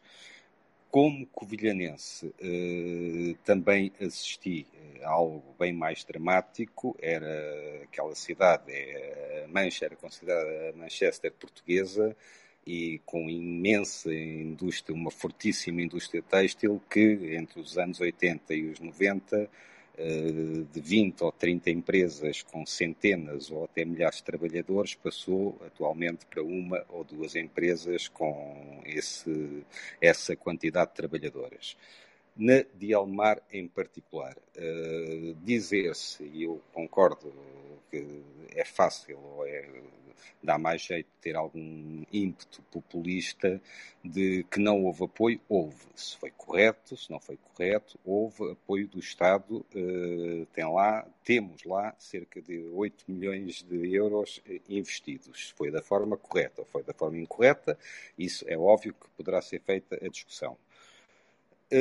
O, o, salvar a companhia, salvar a, a empresa, uh, coloca-me, e aqui é o segundo disclaimer, eu, regra geral, e assumo claramente no âmbito da social-democracia ou do socialismo democrático, portanto estou um bocadinho mais à esquerda do que a maioria dos participantes aqui, e uh, tendo alguma tentação para um discurso mais populista, uh, também tenho alguma racionalidade que me, me impede de o fazer, porque se formos ver as empresas do interior, no, do litoral, não interessa agora, mas vamos ao interior, que nos últimos tempos, no, no último mês, entraram com pedidos de insolvência, uh, ficamos, eu diria mesmo assustados, pronto, normal, mas pronto, são muitas. E, portanto, onde é que pomos a barreira? É nos 300 trabalhadores daquela empresa?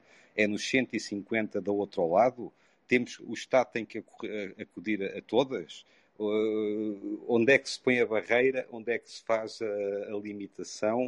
Uh, onde é que podemos dizer que para fazer isso, para não cairmos no discurso contrário que não podemos ir, a, não, o Estado não pode ir a tudo, o, o Estado não pode salvar tudo, porque a questão é evidente, é o mais fácil é dizer logo, falar a TAP, falar nos bancos, falar nas dívidas aos bancos.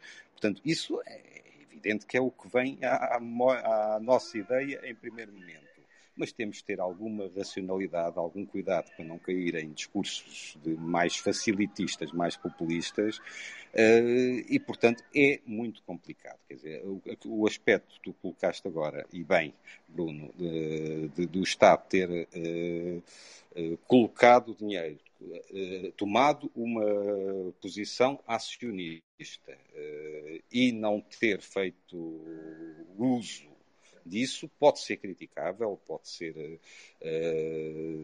questionável, é evidente. Agora, dizer-se que não tem, que não houve esse cuidado e que não se pode transformar aquilo também num poço sem fundo de colocar, com certeza que haverá outras alternativas, com certeza que haverá agora no processo de insolvência. E sabemos que os processos de insolvência, quando começam, uh, dificilmente passam para recuperação eh, para, para programas de recuperação económica, mas esperemos que sim, entre a autarquia, entre o Estado, consiga chegar por aí. A gestão, eu não conheço a gestão, não, posso falar nada, nem, que, nem questionar, não sei se é uma questão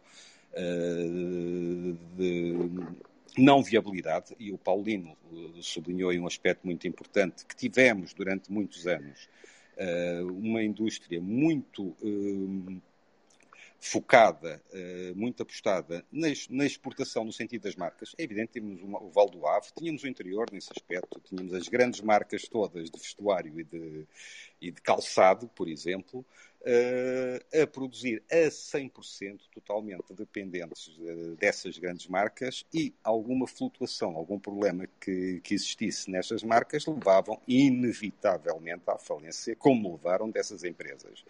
No setor específico do calçado houve uma, uma reconversão. Hoje não temos as empresas de calçado, e sobretudo de São João da Madeira, daquela zona que são tão dependentes de fazer, já temos marcas próprias. É um, um, um setor da, da, economia que se soube reconverter, que soube criar marcas, soube criar a marca Portugal. Temos marcas fortíssimas de calçada a nível internacional, eh, nitidamente portuguesas, já não precisam de fazer aquele truque que se usava muito de dar a calçado português marcas com nomes italianizados para, para fugir um bocado à origem e tentar entrar no, no, no como, como, origem italiana. Hoje já não precisamos disso. É um setor que se soube reconverter Receio que o têxtil eh, não se tenha sabido reconverter, porque não podemos competir com os países de, asiáticos eh, a nível de mão de obra. Receio que a conversão também não se tenha, até este momento, eh, sabido reconverter. A nível de gestão, como eu ia dizer, e só para concluir, não conheço, não posso avaliar sequer as capacidades de gestão. A única coisa que sei, e não conheço em particular a, a pessoa, sei que é uma colega minha que deixou a atividade que tinha para se dedicar ao negócio de família. Não sei se o fez bem ou se o fez mal, não posso avaliar isso, mas acima de tudo, isso coloca-nos, e era um aspecto que eu lanço para a mesa, na questão das empresas familiares. Até que ponto é que as empresas nitidamente familiares, como é este caso, a certa altura não devem ter a noção, a consciência de se abrirem, de procurarem profissionais e não se manterem uh, intrinsecamente e eminentemente eh, com a gestão familiar, que por vezes não é a mais uh, adequada. Eu não seria seguramente a pessoa adequada para tomar conta disso. Não sei se quem tomou conta da empresa se também era a pessoa mais adequada para uh, levar a bom porto essa empresa. Peço desculpa por me ter alongado. Não, foi mas... ótimo, João, e eu tinha razão. Obrigado. Foi pertinente e lançou-nos aqui para uma segunda visão sobre a coisa que eu vou puxar agora.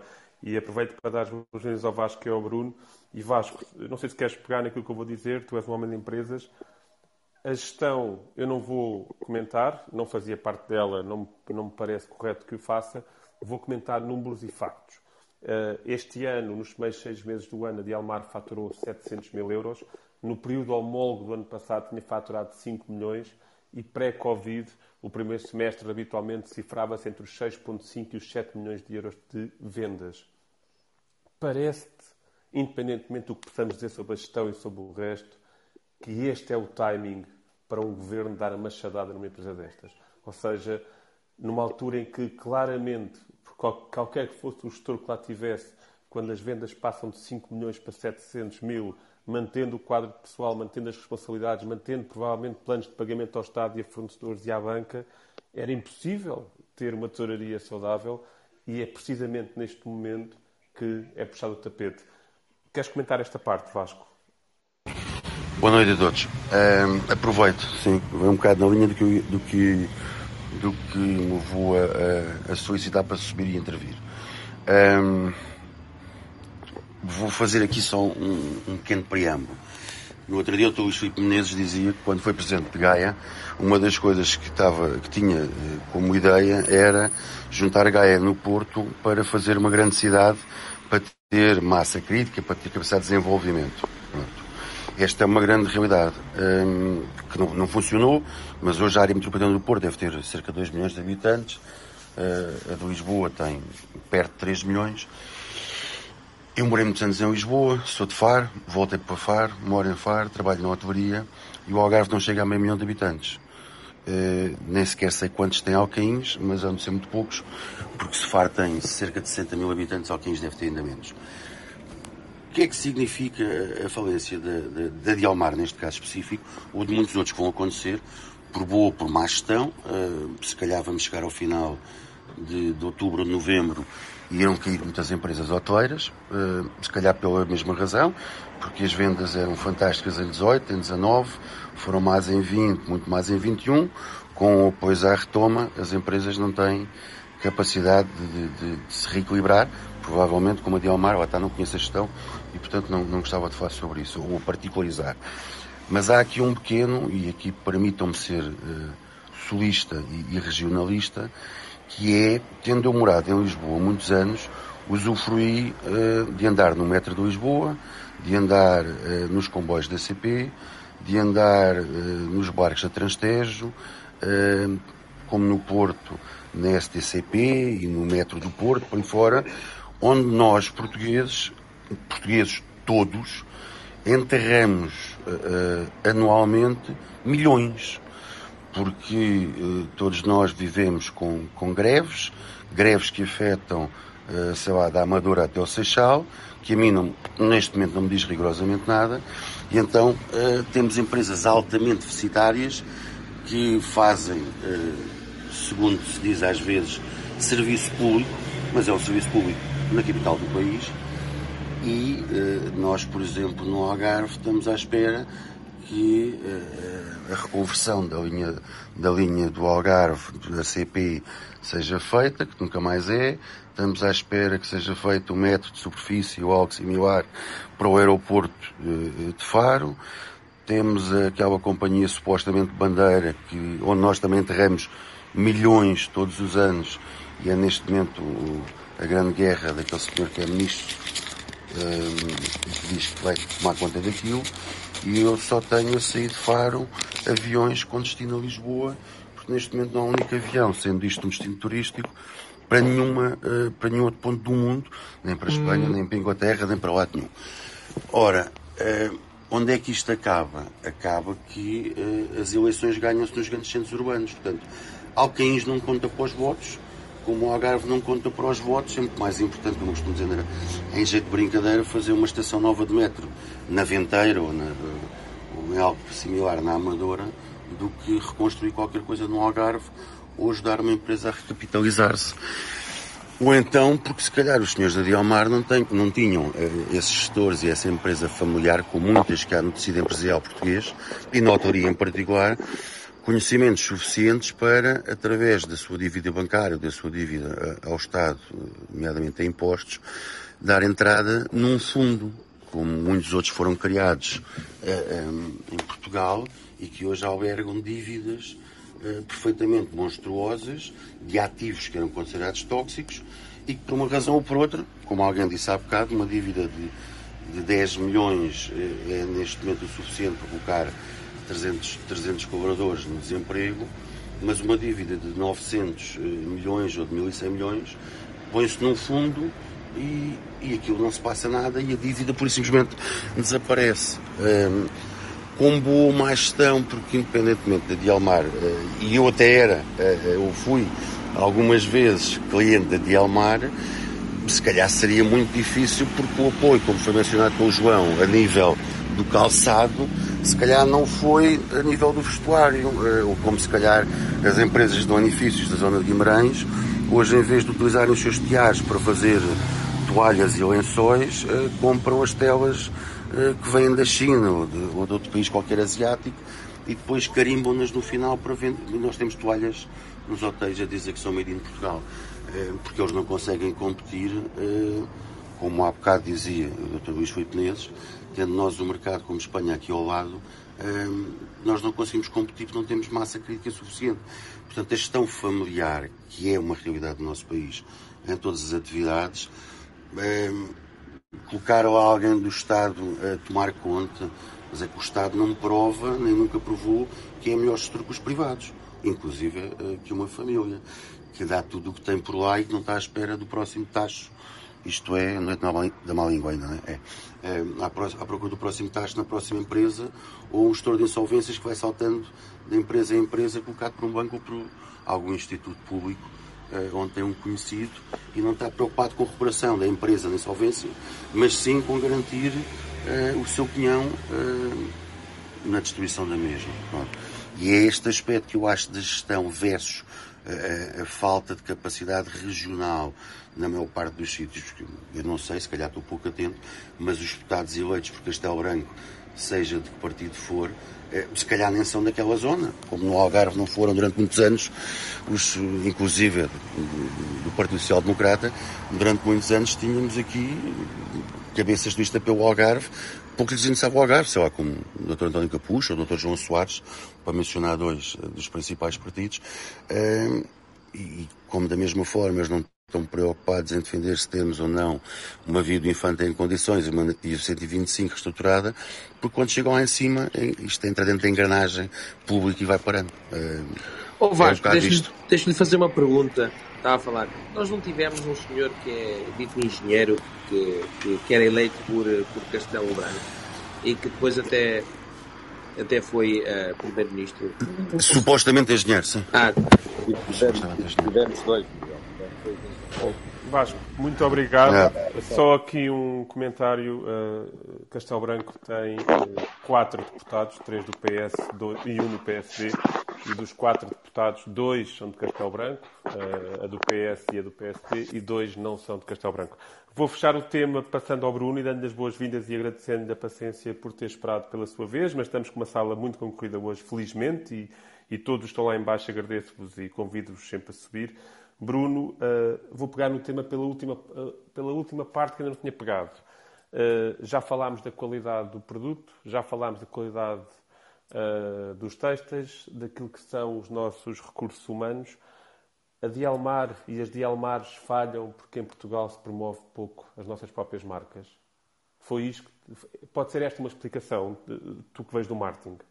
Olha, boa noite parece que até parecia que trocámos mensagens antes de agora começar a falar, porque era, era só o único tema realmente que me traria à conversa, era esse, porque na parte política e, e social eu não teria um contributo adicional que valorizasse aqui alguma coisa mais à conversa, além daquele que já foi dado. Uh, conheço a Ana Paula Rafael e como gestora posso dizer que é uma mulher extraordinária. Uh, não porque tenho alguma amizade com ela, mas conheço em contexto profissional uh, e pegou numa empresa que podia ter morrido há 10 anos atrás uh, e lutou o mais que pôde para manter a empresa viva. E realmente o tema da marca aqui uh, é inquestionável, porque nós, nós gostaríamos que todas as empresas vivessem para sempre, não é? Que todas fossem uma Coca-Cola, mas, mas isso não, não é verdade, não é? E às vezes os mercados mudam e desaparecem os blockbusters, desaparecem as Polaroids, desapareceram os, os DeLorean, uh, e, e a Dialmar precisava de realmente ter feito um caminho que era um caminho das pedras e, e era reconhecido pela gestão. Um, e, e há bocadinho falaram, há 10 anos já se sabia disto, é verdade, há 10 anos já se sabia que a empresa tinha que crescer muito no mercado internacional, uh, que não tinha um mix de vendas como tem atualmente e como há bocadinho estavas a frisar, dependia ainda muito do mercado português, uh, e num, num segmento que estava a morrer, porque a Dialmar vendia muito acima dos 40 anos, portanto, é, ou conseguia reposicionar-se no universo de consumidores mais jovens, ou então esses consumidores iriam deixar de comprar. E tinha uma coisa ainda mais interessante, é que quando ia para o mercado externo, apesar de em qualidade ser reconhecido o produto como tendo um price premium, um, uh, desculpa, como tendo uma qualidade de produto e de confecção fantástica e superior às outras marcas com que se batia, não conseguia vender mais caro do que as outras marcas que competiam no mercado internacional. E isto leva-nos outra vez para essa questão do, do, branding, porque enquanto nós não conseguirmos agregar valor pela marca que levamos para fora e, e, e, para vender, nós podemos ter os melhores produtos do mundo e até, até serem reconhecidos, mas depois estamos a pôr uma Dialmar num palco concorrencial de uma Zenha, de uma Canal e de uma Boss, uh, que tem uma história, que tem um, um, equity e que, é, e que é difícil concorrer com isso. Uh, por isso, isto, isto, só para não me alongar muito mais. Uh, acho que o caminho da Dialmar e de outras marcas no setor têxtil, e eu acho que ainda vamos ver outras a, a aterrarem, porque algumas também já andam neste, nesta situação há muito tempo Uh, e, e, umas que têm até mais lojas. A Dialmar tinha pouquíssimas lojas já em Portugal, porque foi fechando. Ainda tem cinco renovou. neste momento. Tem cinco, há 10 anos tinha pai, umas 8 ou 9. Uh, foi fechando, porque deixou, deixou de se justificar. Uh, tinha, tinha os patrocínios que eram conhecidos, mas também não fazia um investimento em marketing assim espetacular. Portanto, todo, todo o marketing era feito nas feiras, nas feiras internacionais uh, e muito a, a custo de, de, de contactos e, e, e, do trabalho feito também pela gestão que eu, que eu continuo a dizer do que eu conhecia era, era, era uma gestão esforçada e muito focada em negócio. Mas, mas aqui o caminho já era um bocadinho incontornável, não é? E nós, nós vamos ver isso. Realmente era, era e é preciso. Eh, nós, nós tivemos há, eu acho que talvez já há 30 anos ou, ou, mais, quando, quando teve cá o Porter, o Porter veio-nos cá ensinar como é, que, como é que Portugal podia trabalhar os setores-chave e, e as áreas e as áreas-chave para se posicionar no mundo. Mas ninguém quis saber muito disso. Pronto. Fez umas coisas nos moldes e tal, ligou-se ligou a alguma coisa, mas, mas achou-se que o Porter dizia umas coisas giras, mas não era, não era muito interessante. E depois já cá vieram outros uh, tentar, tentar dar eh, o ar da sua graça e, e levar-nos neste caminho da criação de valor. Nós fazemos coisas muito bem feitas, neste, neste setor fazemos, no vitivinícola, etc, etc, etc. Essas empresas se de facto não vivem num, num, num mercado de 10 milhões de pessoas, porque depois competem com muitas outras, que antigamente lá está. Eu, eu, conheço bem esse drama da China quando entrou em Portugal, porque na altura eu trabalhava no setor têxtil, portanto foi há muito, muito tempo e foi do meu início uh, quando comecei a trabalhar e, e vi empresas. Tive até uma empresa familiar que, que faliu uh, com a entrada da China. Uh, e, e, pronto, e, e, tivemos que abandonar o setor completamente e, enviar também umas centenas de pessoas para, para, para o desemprego na altura. Uh, mas, mas é assim, nós temos um mercado global e, e, tem, que se, e tem que se trabalhar de outra forma. Ah, se, depois, o que é que nós podemos fazer para ajudar? Realmente, eu há bocado ouvi uma pergunta interessante, e é, mas vamos ajudar, como é que escolhemos quem é que ajudamos, não é? Como é que escolhemos quem é, quem é que merece ajuda? É pela, é pela região, é, é pelo setor, é pela boa vontade, é pelo potencial futuro, não é? É uma, é uma questão interessante, isso aí já cabe mais aos políticos, mas em termos do branding há muito, muito a fazer. Bruno, muito obrigado. Deixa de ficar connosco. Eu vou fechar este tema e passar para o último. Este foi um tema interessantíssimo e as intervenções de todos foram absolutamente brilhantes. Só deixar aqui uma nota para quem nos está a ouvir. Eu, e falou-se muito aqui da Dialmar e da equipa de gestão que está à frente da Dialmar. E o Sr. Ministro da Economia fez questão de frisar isso muitas vezes esta semana nas intervenções que teve. Eu queria vos dizer que nos Estados Unidos falir uma empresa não é vergonha nenhuma.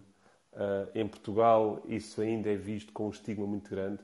E eu dou sempre o exemplo, em palestras que dou, que uh, o dono, o fundador da KPFC, daquela famosa fa marca de frango frito, faliu 32 projetos antes de acertar na KPFC. E já só o fez depois dos 50 anos de idade. E em Portugal isso seria impensável, aquela pessoa seria, obviamente, eh, vista de forma muito negativa por todos. Nos Estados Unidos é visto como um empreendedor que não desiste, que é resiliente, que tem as suas convicções e que no final triunfa. E isto era uma mensagem que eu gostava de passar no encerramento deste tema, porque, eh, sem dúvida, eh, não, não acredito que se deva crucificar pessoas nos momentos em que eles mais precisam de ser postos para cima. Passando ao próximo tema e fazendo jus aqui ao nome da sala, que é a Noite da Má Língua, e portanto não nos podemos esquecer que estamos para falar sobre temas sérios, mas uh, com algum live de descontração, eu queria fazer aqui o balanço dos Jogos Olímpicos que acabaram de fechar e, e para isso escolhi uma notícia que é no mínimo insólita. Uma treinadora alemã da equipa de equitação foi expulsa durante os Jogos Olímpicos porque deu um soco no cavalo uh, para acalmar o animal. Eu ouvi dizer que o Pichardo ganhou a medalha de ouro, que estava com algum receio uh, do soco do Nelson Évora e por isso saltou mais, mais longe. Mas pegando neste, nesta notícia, eu ia desafiar-vos a comentar não só a notícia, que obviamente podem comentá-la, uh, já agora o, a treinadora foi expulsa a, atleta foi desqualificada e o cavalo está, está aquilo que eu, que eu, imagino, está a sofrer apoio psicológico por parte do PAN, mas hum, nós temos uma participação com quatro medalhas e 15 diplomas. Dizem os especialistas em desporto que é a melhor da nossa história e eu olhando para a quantidade de diplomas, claramente ganham ao relvas. Mas eu ia pedir o vosso comentário. Miguel, és o primeiro da fila e, portanto, eu gosto de cumprir a ordem. Queres começar tu? Até porque és um apaixonado por cavalos e, portanto, isto é quase, quase a tua cara. Engraçado, não é? Apaixonado por, por cavalos e alemão. Um, daria, quase, daria quase aqui uh, um, uma situação como se eu fosse essa senhora.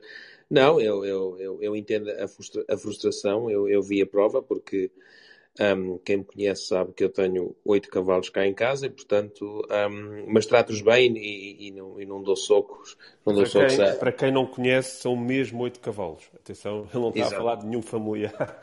são, são efetivamente oito cavalos mesmo, que eu tenho em casa. São, menos, são, exato, são mesmo oito cavalos que eu tenho em casa. Um, e, portanto, aquilo correu tudo muito mal e aquela prova foi toda muito má e, e a reação da, a reação da treinadora foi um, foi péssima. Mas quem é que nunca, quem é que nunca sentiu vontade de dar um soco? Há alguns cavalos que já, já se cruzaram um, à nossa frente na nossa vida. Um, todos nós já tivemos, uh, uh, com certeza. Mas agora, um, agora falando aqui só de uma, de uma parte um bocado mais séria tudo isto, um, a prova, a prova foi, a, a, prova foi terrível a partir do momento em que a Cavaleira deixou de ter uma ligação efetiva. E atenção que, que, que as provas com cavalos são, um, ou a equitação é o único desporto olímpico um, em que um animal está envolvido. Um, e aquela prova correu mal e, e, e, efetivamente acabou mal quando a Cavaleira perdeu a, a ligação cavaleira-cavalo, digamos assim, um, aquela ligação e aquela fluidez que, que, tem, que tem que existir e é por isso é que depois o cavaleiro e o, e o cavalo conseguem ser uma, uma, equipa só e trabalharem juntos. Um, e, e, e ouvir-se a treinador aos gritos a dizer dá-lhe com o chicote, dá-lhe com o chicote, com a miúda a chorar já em cima do cavalo. E portanto um, muito antes um, dela ter sido desqualificada, a, a própria Cavaleira devia ter uh, terminado. Um, sobre a participação portuguesa, um, eu, eu, eu, eu, não sei se a participação é boa ou não. Eu, eu não conto eh, esta, esta coisa da, da, das medalhas, um, mas aproveitando que isto é um pouco a noite da má língua, oh Bruno, e tu é, é, dizerem que a nossa participação com, são três medalhas, não é? Três medalhas e 15 diplomas, é isso? Quatro, quatro medalhas. Quatro, quatro medalhas e 15 diplomas.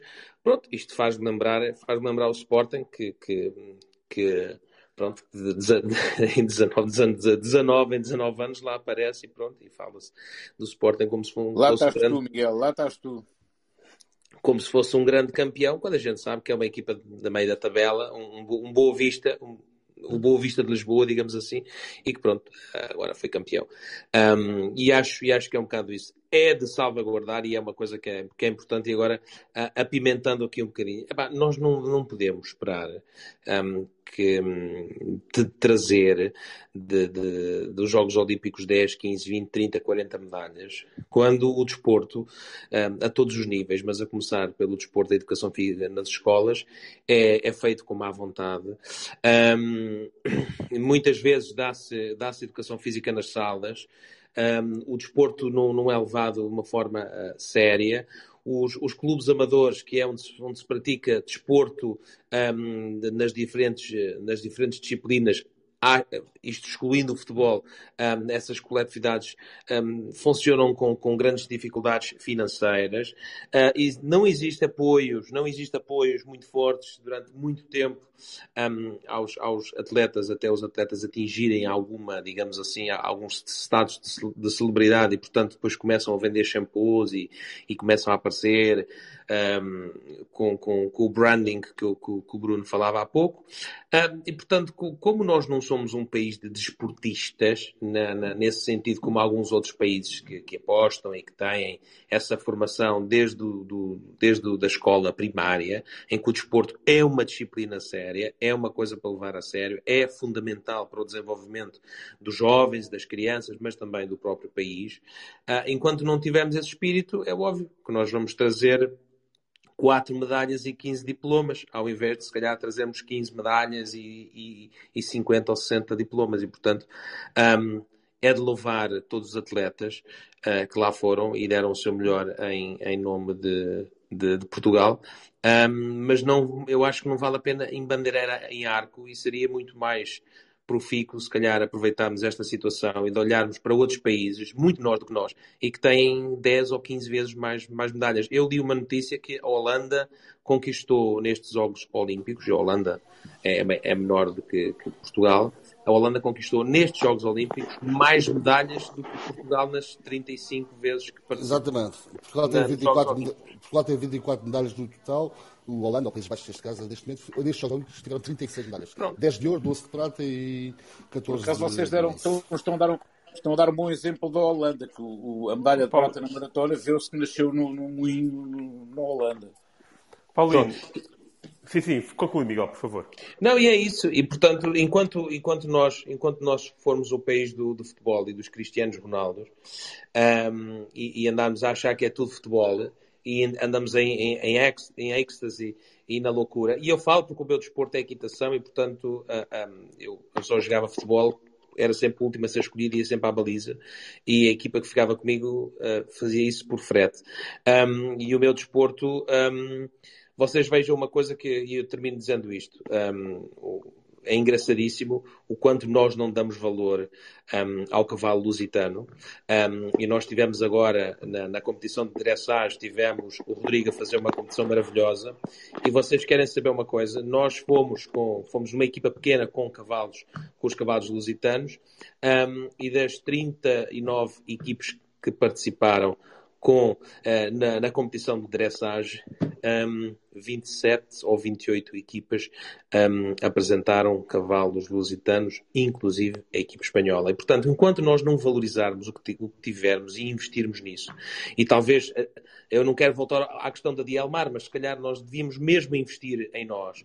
E o, e o Dr. Luís Filipe Menezes falava isso, nós esquecemos que nós temos um mercado interno nosso, nós temos as nossas pessoas. Enquanto não investirmos em nós, um, não vale a pena. Vamos sempre trazer duas ou três medalhas um, e porque demos sorte, termino dizendo isto, e porque temos muita sorte que temos atletas que nascem noutros países, mas que decidem competir por Portugal e decidem fazer aqui a sua vida e eu também lhes sou muito grato por isso. Muito obrigado, Miguel. Paulino, uh, começo por te dar os parabéns pelas duas medalhas que os atletas do Sporting conquistaram. Como tu sabes, não é o meu clube, e, mas não posso deixar de, de te dar-te os parabéns por isso. E queria desfocar-te aqui um bocadinho do tópico do, dos clubes e focar-me novamente na questão dos Jogos Olímpicos, fazendo uma pergunta. Nós devíamos avaliar bem, dou-te os parabéns por isso, mas o Benfica também teve duas medalhas, atenção. Claro que sim, era isso e uma que delas, dizer. E uma delas foi dor. Mas, mas uh, e, e, foi dor, foi só dor. Não, não, não, digo mais nada a não ser isso. Podes continuar. Mas, não, mas eu ia-te focar aqui na questão se este é o parâmetro certo para avaliarmos o sucesso. Ou seja, o, o fundador dos Jogos Olímpicos e, o, e aquilo que é o desporto olímpico é participar é o mais importante. Somos um país com as dificuldades que temos, somos um país com a dimensão que temos, temos atletas que a subvenção que recebem do Estado é 1.500 euros por mês para poderem treinar para os Jogos Olímpicos e isto, para quem tem família, inviabiliza uma dedicação total, como se calhar os atletas da Holanda têm. Nós não devíamos estar a ver a nossa, o sucesso da nossa participação por termos tido a maior delegação de sempre nos Jogos Olímpicos e não apenas cingir a coisa às medalhas e aos diplomas. Como é que tu vês isto, Paulino? Vamos ver, olha, um, isto como dizia há pouco, creio que era o Bruno, dizia até parece que trocamos SMS quando nem sequer trocamos o telefone um do outro. Uh, mas de facto esse parâmetro que tu falaste é muito importante. Eu tentava convencer o meu filho mais ontem, ontem mesmo em casa, em que lhe dizia que o lema dos Jogos Olímpicos era o importante é competir. E ele dizia que não, que isso era mentira, onde é que eu tinha de inventar isso? Eu disse, olha, antes tu nasceres já cá andava, e portanto é só leres e procurares qualquer coisa e vais perceber que lendo um bocadinho vais aprender um bocadinho de história. Bom, uh, eu também nasci antes dos Beatles e, e ou, ou, já depois do grande sucesso dos Beatles e não é por isso que eu não saiba nada sobre os Beatles. Bom, uh, aqui a questão é, é, é muito mais profunda que, que, que aquilo que nós possamos imaginar. Primeiro, participação portuguesa nos Jogos Olímpicos. Eu acho que Portugal é um país periférico em termos de, de, de Olimpíadas. Eh, de Olimpíadas não, de Jogos Olímpicos. Olimpíada é outra coisa. Um, e sempre foi, e acho que sempre vai ser assim. E não só por culpa própria. Eu acho que tem a ver um bocadinho também com a própria dimensão do, do, do negócio e do mercado. Agora fala-se muito em negócio, não é? Mas uh, da própria dimensão da, da, da organização dos países. Uh, Repare-se uma coisa: o Sporting, e agora vou falar do Sporting, durante alguns anos abandonou a aposta na formação. E o que é que aconteceu? Aconteceu que durante 4 ou 5 hum. anos vazio na formação do Sporting. No entanto, estes jovens que agora estão a aparecer e que apareceram o ano passado e que, e que, e que estão uma grande mais-valia na equipa, hum. falo agora do futebol, mas podemos ir a outros campos que não só o futebol, um, faz, mostra que se não houver uma aposta na formação, e como dizia muito bem o Miguel, há pouco. Uh, isto, no caso dos Jogos Olímpicos, começa no desporto escolar e tem que começar, e primeiro e antes de tudo, é, é, é, é a aposta numa, numa formação pessoal. E só mais tarde, em caso de ser essa a decisão dos jovens, ser uma aposta profissional. Uh, mente sem corrupção, sempre ouvimos dizer isso e, e, vai ser sempre verdade até ao fim dos nossos dias. Um, e depois há aqui outra questão que, como é que eu hei de dizer isto sem, sem ferir suscetibilidades e sem ser populista, como há pouco se falou, que é um termo que eu não gosto de usar? Eh, vivemos numa era de globalização, num mundo de globalização, num, num mundo aberto. uh, o mundo aberto dos negócios. Agora, o mundo não pode ser aberto tão aberto. Vê se não me entendem mal, porque hum, se calhar faltam umas palavras certas nesta altura para, para, para dizer aquilo que eu, que eu, penso e que acho que já há muitos anos acho isso. Eu estava há pouco a meter-me com o Miguel e a falar. O, o maratonista da, da, Holanda que ganhou a medalha de prata eh, chama-se qualquer coisa na Guié. Eh, e ele tem cara de tudo menos ter nascido em Amsterdão ou em Roterdão e não sei o quê.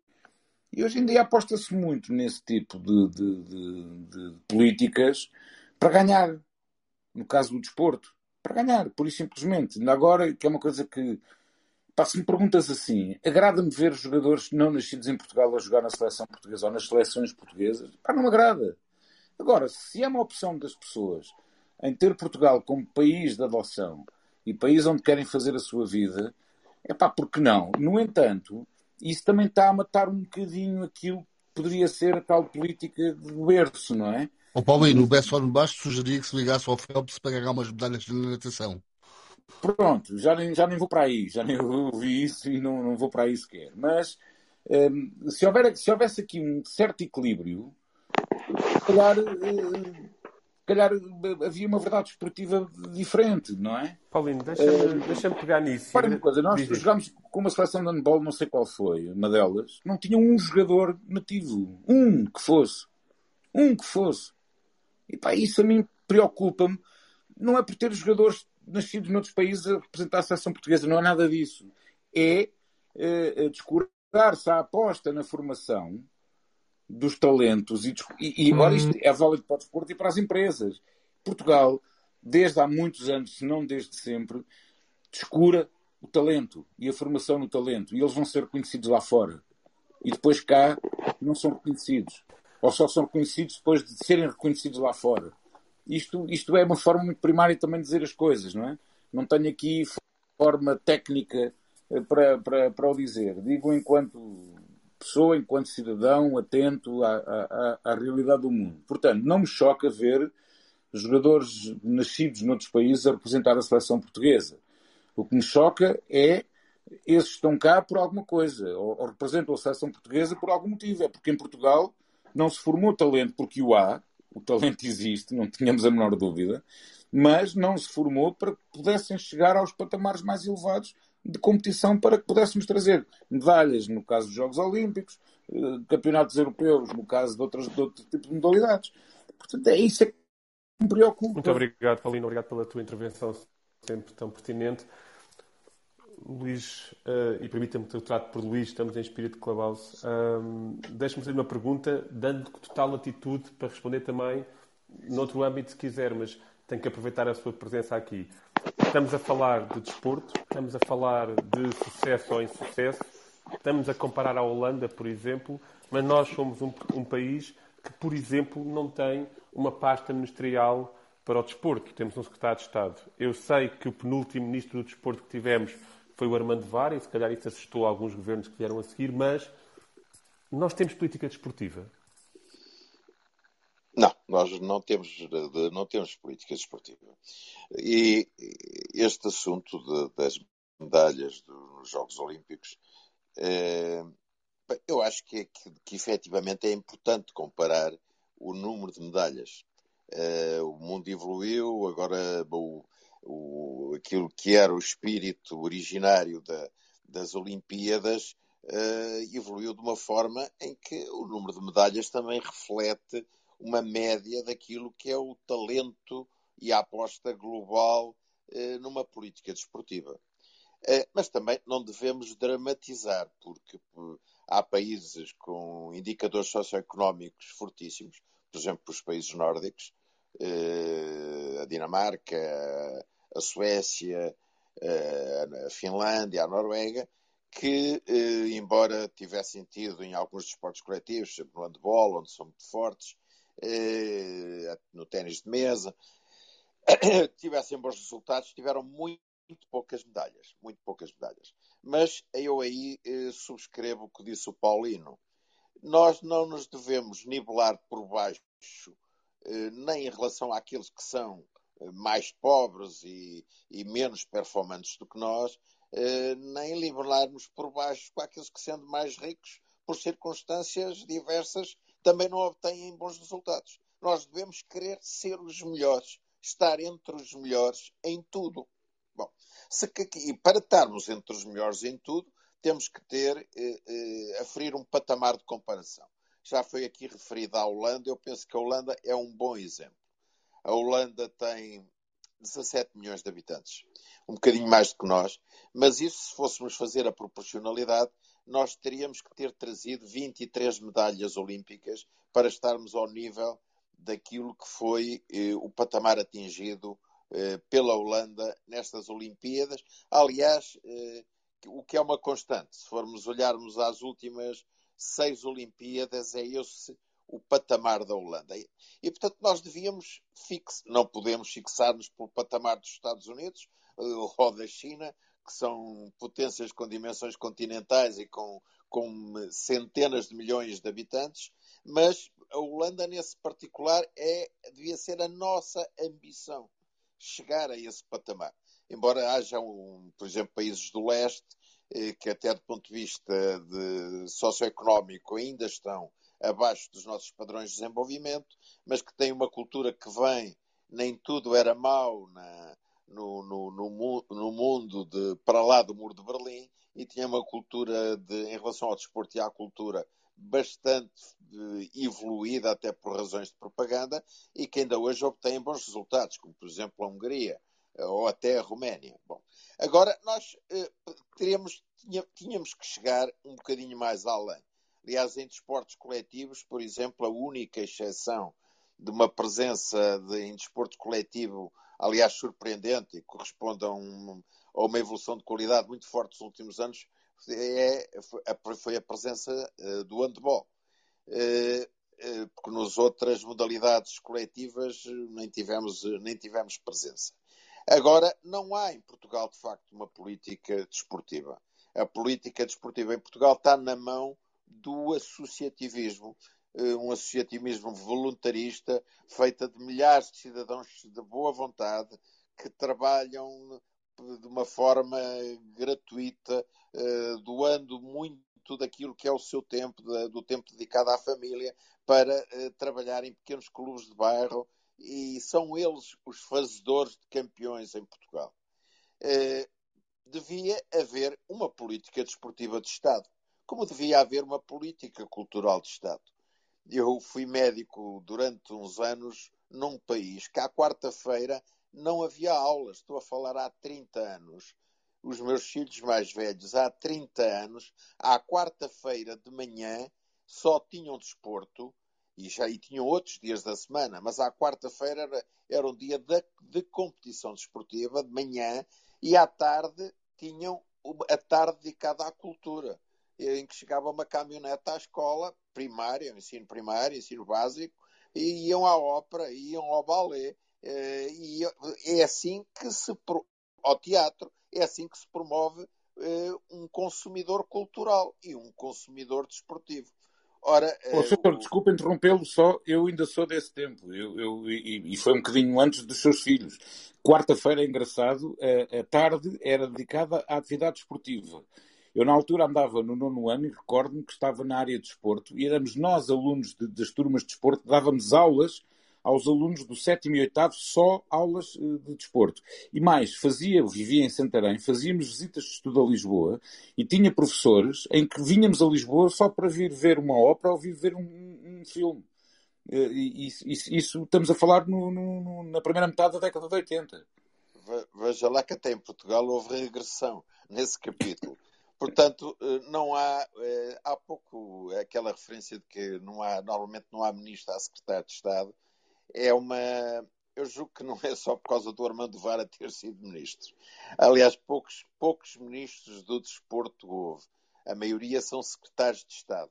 E até eh, eu que estive por dentro de alguns governos, até conheço um pouco a, la petite histoire. A maior parte dos primeiros ministros não é. Agora é ao contrário. Os primeiros ministros agora colam-se muito ao futebol porque é o que está a dar. Mas antes os primeiros ministros tinham, tinham um certo pânico de se, de se colar aos homens do futebol.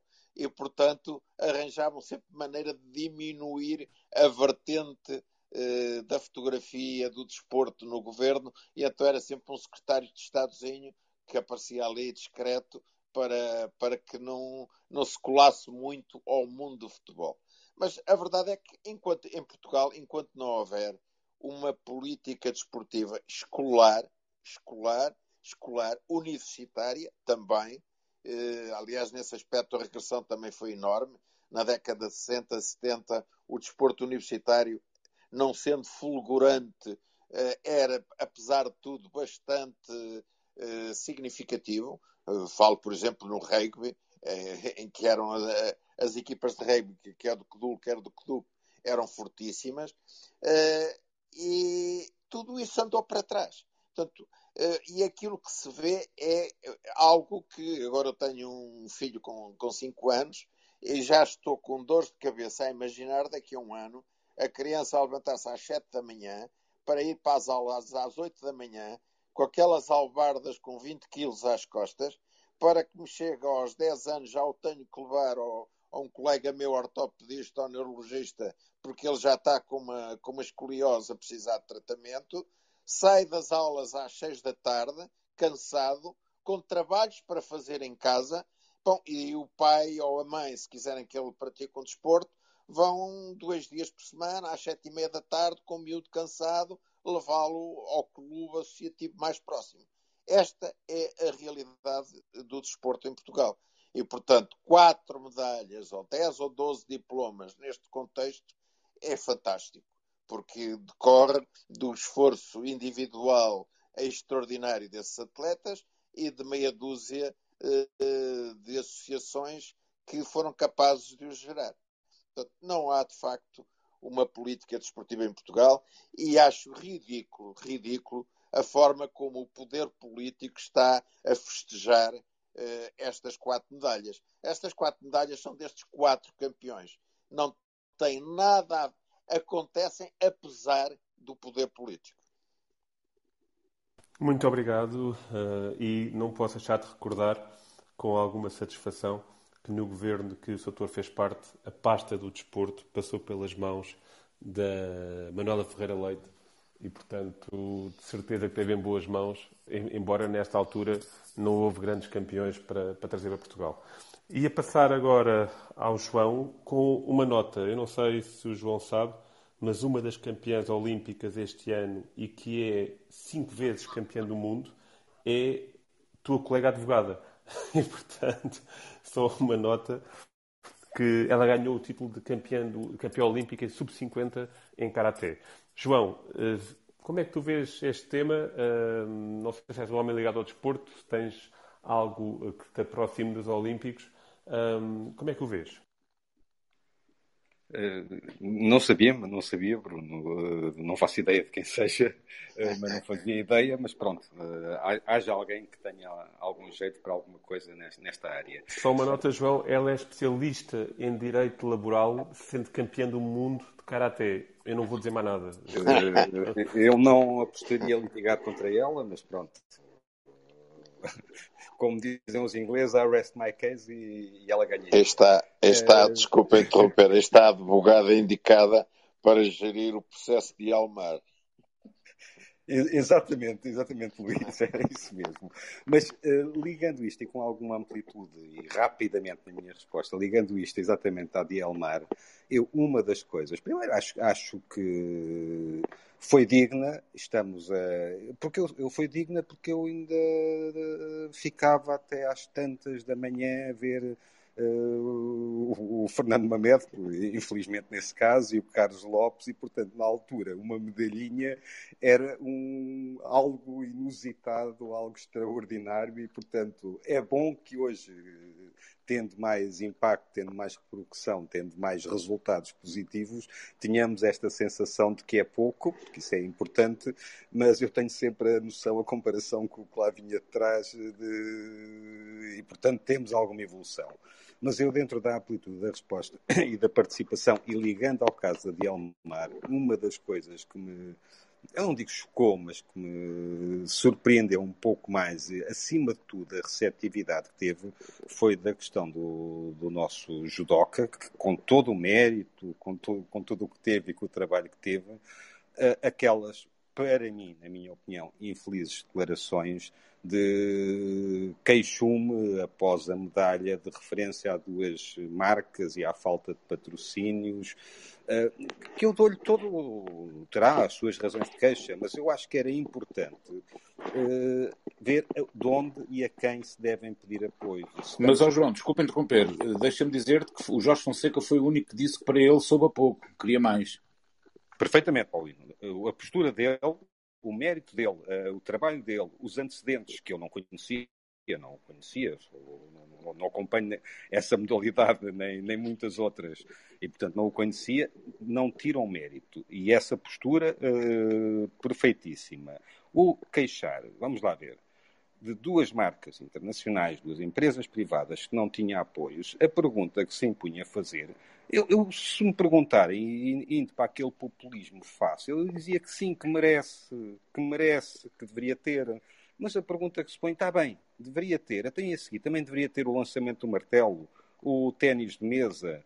Eh, as marcas também tinham a obrigação de patrocinar o salto, o triplo salto, a maratona, depois passamos para um campo mais abrangente, mas são marcas internacionais. Têm que apoiar esses, essas áreas todas, esses atletas todos em Portugal, mas também têm que apoiar em todos os outros países. Portanto, esta postura custou-me um bocadinho, quer dizer, que se ponha a questão no Comitê Olímpico Português, barra Estado português, Governo português, e que deva haver mais apoios, tudo bem. Este queixume, eu disse, eu quando vi aquilo, eu rimo um bocadinho e disse, isto é ele a tentar o seu momento Cristiano Ronaldo com uh, o episódio da, da garrafa de Coca-Cola.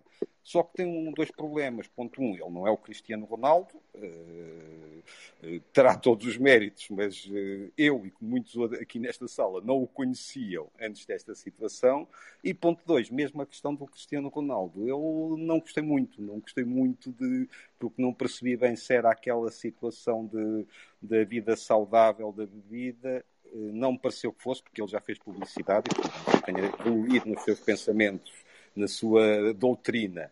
Não pare... Ou se era um queixume perante uma marca com problemas de... que não lhe dava a publicidade, ou se era por ser uma marca eh, americana em que ele tem problemas. Portanto, eu. Oh, João, é capaz de não ser por ali que as marcas o vão apoiar, não é? Digo eu. Essa, não, essas duas certamente não. não é? Aquela em concreto, aquela em concreto, uh, dúvida que eu ponho, sendo eu um bocadinho maldoso, digamos assim, é se aquele, porque não creio, posso ser muito pouco ingênuo, mas não creio que tenha a ver com a questão da, de, de saudável dessa questão. Não creio que tenha a ver com isso. Portanto, ponho duas hipóteses. Ou é por ser uma empresa americana e ele tem problemas com os Estados Unidos e não vai aos Estados Unidos e tem lá questões por na opinião dele, por resolver, não, não, não, não vamos entrar aqui agora em detalhes, ou se é alguma questão de essa marca legitimamente não o querer patrocinar, não o querer apoiar, por não ser o, o, a personalidade, por não ser o, a pessoa que se enquadra mais nos objetivos da marca e elas devem decidir. Portanto, nesta questão do, do. Não foi apenas uma marca, João. Não foi apenas uma marca. Ele referiu não. duas marcas, inclusive. Não, não. Eu estou a falar agora do Cristiano Ronaldo com a Coca-Cola.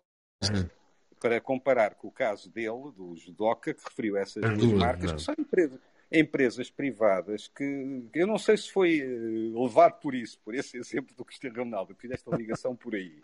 Uh, Agora, são empresas privadas que apoiam quem acham, de acordo com as suas políticas de marketing, que devem apoiar, que não podem ir a todas as pessoas, nem a todos os esportes, ao judo, ao ténis de mesa, ao alpinismo, ao surf, uh, ou o que quer que seja, ou, uh, ao hipismo, não podem, não, não podem, e também não podem ir acima de tudo a todos os países, porque para fazerem isso para um país também teriam, ou deveriam fazer, ou teriam legitimidade a outros países para fazer essas mesmas exigências. Portanto, foi um, um pormenor, um aspecto que passou pouco, A onda mais fácil, mais populista, é dar-lhe razão e, e, compreender que deveria ser apoiado, eh, mas eu acho que devíamos ser um bocadinho mais eh, racionais e criteriosos nesse aspecto e, portanto, de não entrar nessas, nessas divagações que não têm razão de ser, sinceramente não têm razão de ser. Muito obrigado, João. E passando ao Vasco, vou, Vasco, vou-te endereçar os parabéns para ti, mas em nome de toda uma região. O Algarve tinha cinco atletas nestes Olímpicos, dois deles ganharam dois diplomas com dois quintos lugares, o João Vieira e a Yolanda Sequeira, em marcha e em surf. Como é que. Bruno, é que... só para fechar os microfones, por favor, senão não se consegue ouvir. Eu não sei. Se... Obrigado, André. Eu estava só a, a dar os parabéns ao Vasco pela, pela, pelas pelos diplomas de dois atletas do Algarve, um, o João Vieira e o Holanda. O Algarve colocou cinco atletas na comitiva olímpica portuguesa e é tradicionalmente um território com, infelizmente, pouca expressão no desporto. Tem a volta ao Algarve em ciclismo bastante conhecida e tem habitualmente um, já teve dois clubes em simultâneo na Primeira Liga, mas estamos a falar de futebol, não estamos a falar de tipo de desporto. Vasco, uh, o que te apraz dizer sobre isto? É verdade. E o treinador da Patrícia Mamona também. O treinador da Patrícia Mamona também é algarvio. Um, eu, eu sublinho o que tu disseste de início, que é há que enaltecer o, o aumento da participação, porque num país, e, e depois da Patrícia Mamona e do Jorge Fonseca terem, terem sido falados por isso, onde o desporto escolar é tão mau, eu tenho dois, dois filhos em idade escolar e, portanto, passo por essa realidade uh, mensalmente, diariamente. É muito mau o desporto escolar, já era no meu tempo, portanto, não, não está melhor, antes pelo contrário está pior. Onde as condições depois desportivas e, e fora futebol, então, são, são francamente mais. Uh, e no Algarve em particular, pronto, aí se calhar ainda mais difícil se torna. Uh, eu não conheço a realidade do, resto do país, conheço um bocadinho, mas a nível de esporte, quer dizer, a falta de pavilhões, a minha filha fazia, fazia Aikido e era de vez em quando porque era preciso que uma das salas do pavilhão estivesse disponível ou que uma sala das piscinas estivesse disponível para, para, para, o clube poder fazer.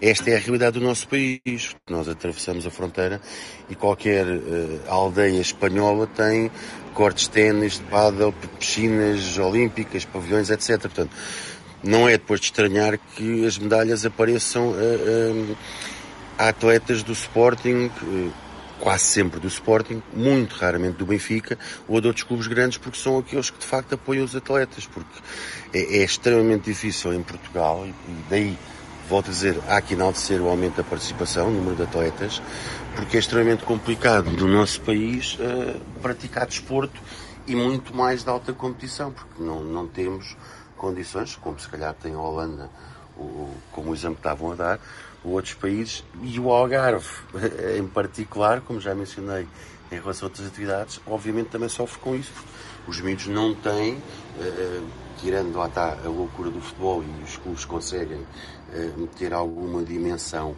eh, pequenina, porque lá está, tirando aqui o Farense, o Portimonense, o de vez em quando o Olhanense, o resto não tem expressão. O número, o número de jogadores de sucesso nascidos no Algarve nos últimos 40 anos, se calhar são 10 ou 12 jogadores. Não, é? não, não há. Uh, há que dar mérito. Eu, eu queria uh, puxar o nome do João Vieira, porque de facto, uh, com 45 anos, fazer 50 km de marcha, com uma temperatura perfeitamente horrível, é de uma força e que deveria agora ser puxado muito esse exemplo, tal como dos restantes, para reforçar um pouco as nossas políticas desportivas, o que não será fácil fora dos grandes clubes. Acho que vai ser muito eu, difícil. Eu, eu sei que alguém quis propor uh, o título de comendador para o João Vieira, mas este título está tão, está tão em mal, banalizado. está assim sim, hoje em dia, sim. não, não. E portanto, deixa lá estar isso, não vale a pena. Mas Aqui, é, em relação ao que o Vasco estava a dizer, por exemplo, pensemos assim: quantos centros de alta competição nós temos em Portugal? Eu só conheço um, que é o do Jamor. Não sei se existem mais ou não. Rio Maior. Sim. Pronto, Rio Maior. Rio Maior. E, e Vila Real de António, Vila Real de António tinha condições para isso, uh, mas depois por falta de capacidade financeira é, é complicado. Mas de inverno tínhamos temos muitos, muitos, muitos, muitos atletas internacionais que vêm ficar, nomeadamente a Monte Gordo, os hotéis de Monte Gordo, italianos de países de leste que não, nem sequer se sonha, mas estamos a falar, não agora nestes anos de pandemia, obviamente, mas que vêm para Vila Real, para Monte Gordo estagiar, porque existe uma pista de atletismo, porque existem condições de treino únicas uh, nesta região. Vasco, muito obrigado. Vamos passar ao André. André, eu sei que tu és um apaixonado por mergulho e também por, por motas. O desporto está a afundar ou tem condições para acelerar a fundo? Olá, boa noite. Uh, mais por motas que por mergulho. Mergulho são um amador. Por motas, são, por motas tenho realmente uma paixão muito grande desde pequeno. Mas não só por motas. Eu gosto, eu gosto de desporto. Uh, gosto muito de desporto, aliás, como todos nós gostamos, não é? E praticamos e vamos tentando ocupar os nossos tempos livres a fazê-lo. Agora, eu estava a ouvir o Vasco e, e, e, acredito, eh, fiquei com um sorriso na boca, porque eu, eu subscrevo em absoluto todas as palavras que o Vasco disse. Que o desporto escolar é uma brincadeira. Que as condições dadas, e já o disse noutras salas, o João é testemunha, outras pessoas que estão presentes, a Susana, o Nuno, o Bruno, já o disse noutras salas, que, que de facto acho vergonhoso, vergonhosa a, a política que o Bloco Central, ao longo de todos estes anos, e, e todos são responsáveis, PS e PST, sem exceção, a política que tiveram em relação às condições dadas à formação e às modalidades amadoras é, é absolutamente execrável, não tem outro nome. Uh, o que foi feito foi muito mal feito. Hoje em dia nós sentimos, temos realmente, eu, eu, eu vejo com alguma, eu tenho lido as notícias, estive lá, estava a ler o Observador hoje de manhã eu subscrevo o Observador, entre outros, entre outros, entre outros, outros jornais, e estava a ler uma notícia, uma participação dourada, de ouro, nos Jogos Olímpicos da, da comitiva portuguesa. E eu fico com uma sensação de grande nostalgia, porque de facto conseguiram-se mais, mais medalhas, mas eh, eh, aquilo não é à custa de Portugal. Aquilo é à custa dos valentes atletas que nós temos, fora do futebol. Fora do futebol em que a política gira à volta. E que conseguem absolutos milagres. Absolutos milagres. De empenhamento, de dedicação, de, de, de, de enorme esforço. Em, em, em que, que, que, que nos trazem estas alegrias e que são rapidamente esquecidas no próximo mercado de transferências de futebol. Por isso, eu, eu, eu, eu, estava a ouvir o Vasco a falar e, e estive noutras salas, e de facto, eu que também tenho filhos que praticam desporto e também faço, enfim, as entregas nos pavilhões a cair de podres, uh, assistir a jogos em bancadas com, com, com, com bancos de betão, uh, ver piscinas, piscinas 50 metros, ou 25 metros, enfim. Então, quando vejo, quando vejo nos Jogos Olímpicos uh, uh, os nossos atletas, eu acho que eles são muito mais do que atletas. Eu acho que eles, eu acho que eles são heróis, mesmo, mesmo aqueles que militam, uh, que treinam no Sporting ou até no Benfica. o Futebol Clube do Porto, que eu sou adepto, é um péssimo exemplo nesse aspecto. Era um, um clube de, de que, que permitia à cidade do Porto Uh, eu aprendi a nadar no Porto, nas Antas, e, e, que tinha uma, concentrava uma série de modalidades. Hoje não concentra nada, concentra futebol e meia dúzia de modalidades já profissionais a nível de séniores. Por isso é um péssimo exemplo nesse aspecto. O Sporting não, o Benfica vai sendo um bocadinho bem melhor que o Futebol do Porto nesse aspecto. Mas mesmo esses que militam num Sporting ou num Benfica, uh, são, uh, são os próprios heróis, porque as condições que o Estado português dá para apoiar as modalidades são miseráveis. O, o, o ordenado, o ordenado de um, de, um, de, um, de, um, de um atleta de alta competição que se tem que dedicar todos os dias àquela atividade é um ordenado de, de, de chorar de mal. De chorar de mal. E quando terminam as carreiras, eu pergunto o que é que estas pessoas vão fazer. Muitos deles estudam, muitos deles têm, têm formação e tal por isso é que, e voltando ao que Vasco disse, voltando ao que Vasco disse, eu não poderia estar mais de acordo e não poderia lamentar mais a incompetência, a incapacidade, a, a, a falta de, de, de, seriedade com que nos últimos 20 anos ou 25 anos uh, os partidos da governação, o Bloco Central, olharam para o desporto e para as modalidades amadoras, seja o martelo, seja o triplo salto, seja o que for. E terminava só dizendo: o, o, eu estou muitas vezes de acordo com o João, uh, estou em desacordo agora em relação à análise que ele fez em uh, em relação ao Cristiano Ronaldo. Uh, no, quando afastou as garrafas, na conferência de imprensa. Eu acho que o Cristiano Ronaldo o fez por uma outra razão diferente. Não acho que tenha sido uma questão de saúde, não acho que tenha sido uma questão de patrocínio. Cristiano Ronaldo, quando faz um post no, no, no Instagram, recebe por post eh, perto de 900 mil euros. Se estiver a patrocinar uma marca. Ok? Eh, por isso, pura e simplesmente não está disposto a ter uma marca à frente dele que não lhe está a pagar. Eu isso entendo, quer dizer, é tão fácil como isso. Não tem que saber. Ele, ele se aparecer com, uma, com qualquer produto, seja ele qual for, cobra 900 mil euros por post. Não são 90, são 900. Por isso, pôs para o lado. E, e pode fazê-lo porque tem, tem um estatuto que, que, que, que, o permite. Que o permite. Pena é, obviamente, que não podemos, não ter, podemos ter a expectativa que estes nossos atletas que ganharam medalhas e os, e os que ganharam diplomas e os que não ganharam nada, lá presentes, não poderão nunca ter o estatuto, infelizmente, no Cristiano Ronaldo também, porque, enfim, é um fora de série. Mas que daqui a duas semanas estejam esquecidos e ninguém vai falar mais deles. Eh, e essa é que é a triste realidade do nosso desporto olímpico pá, e do nosso desporto das modalidades chamadas amadoras, o atletismo, enfim, por aí adiante. Por isso, uh, Vasco. Uh, Muito obrigado, André, pelo. Deixa-me só fazer aqui um acrescento ao que está a dizer o André. Até Bruno. O futebol, que é uma indústria poderosíssima, e está, temos estado aqui a falar de talento, não é? Até, até o momento. Até nisso, as escolhas do selecionador nacional este ano para, para este europeu que se realizou em junho não foi feita com base no talento. E nós sabemos disso.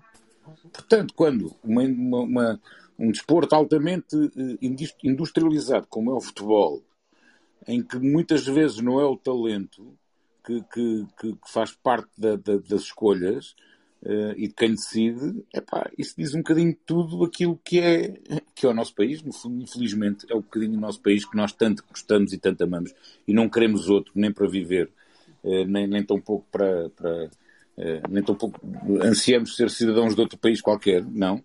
Eu, eu pelo menos falo por mim. Isto é, é, é o país onde nasci, é o país que eu amo, é o país onde quero viver a minha vida mas fico triste quando, quando vejo este tipo de coisa. Ou seja, em Portugal não se promove o talento, seja no desporto, seja nas empresas, seja onde quer que seja.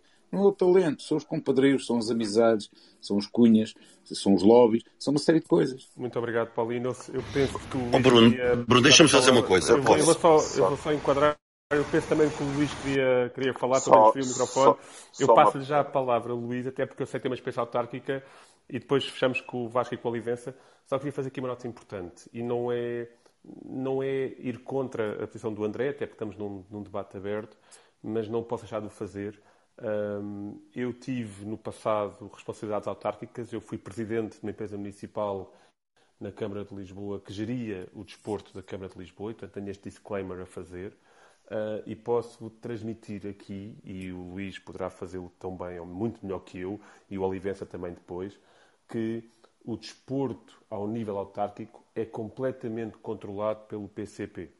E, portanto, quando se fala que uh, são os dois partidos, PS e PSD, que têm responsabilidades exclusivas no desporto, isto não é uma, não é uma frase muito correta, visto que o foco do desporto, este desporto amador, este desporto das crianças do dia a dia, que está muito uh, assente nas autarquias locais, e as autarquias locais neste país nesse patamar específico, e o Olivença poderá falar sobre isso, e o Dr. Luís Filipe também, mas aquilo que eu conheço da Câmara de Lisboa, eu quando cheguei à Câmara de Lisboa em 2001 com o Dr. Paulo Portas, eu encontrei um departamento de esporte onde eu tinha professores de ténis uh, em piscinas municipais.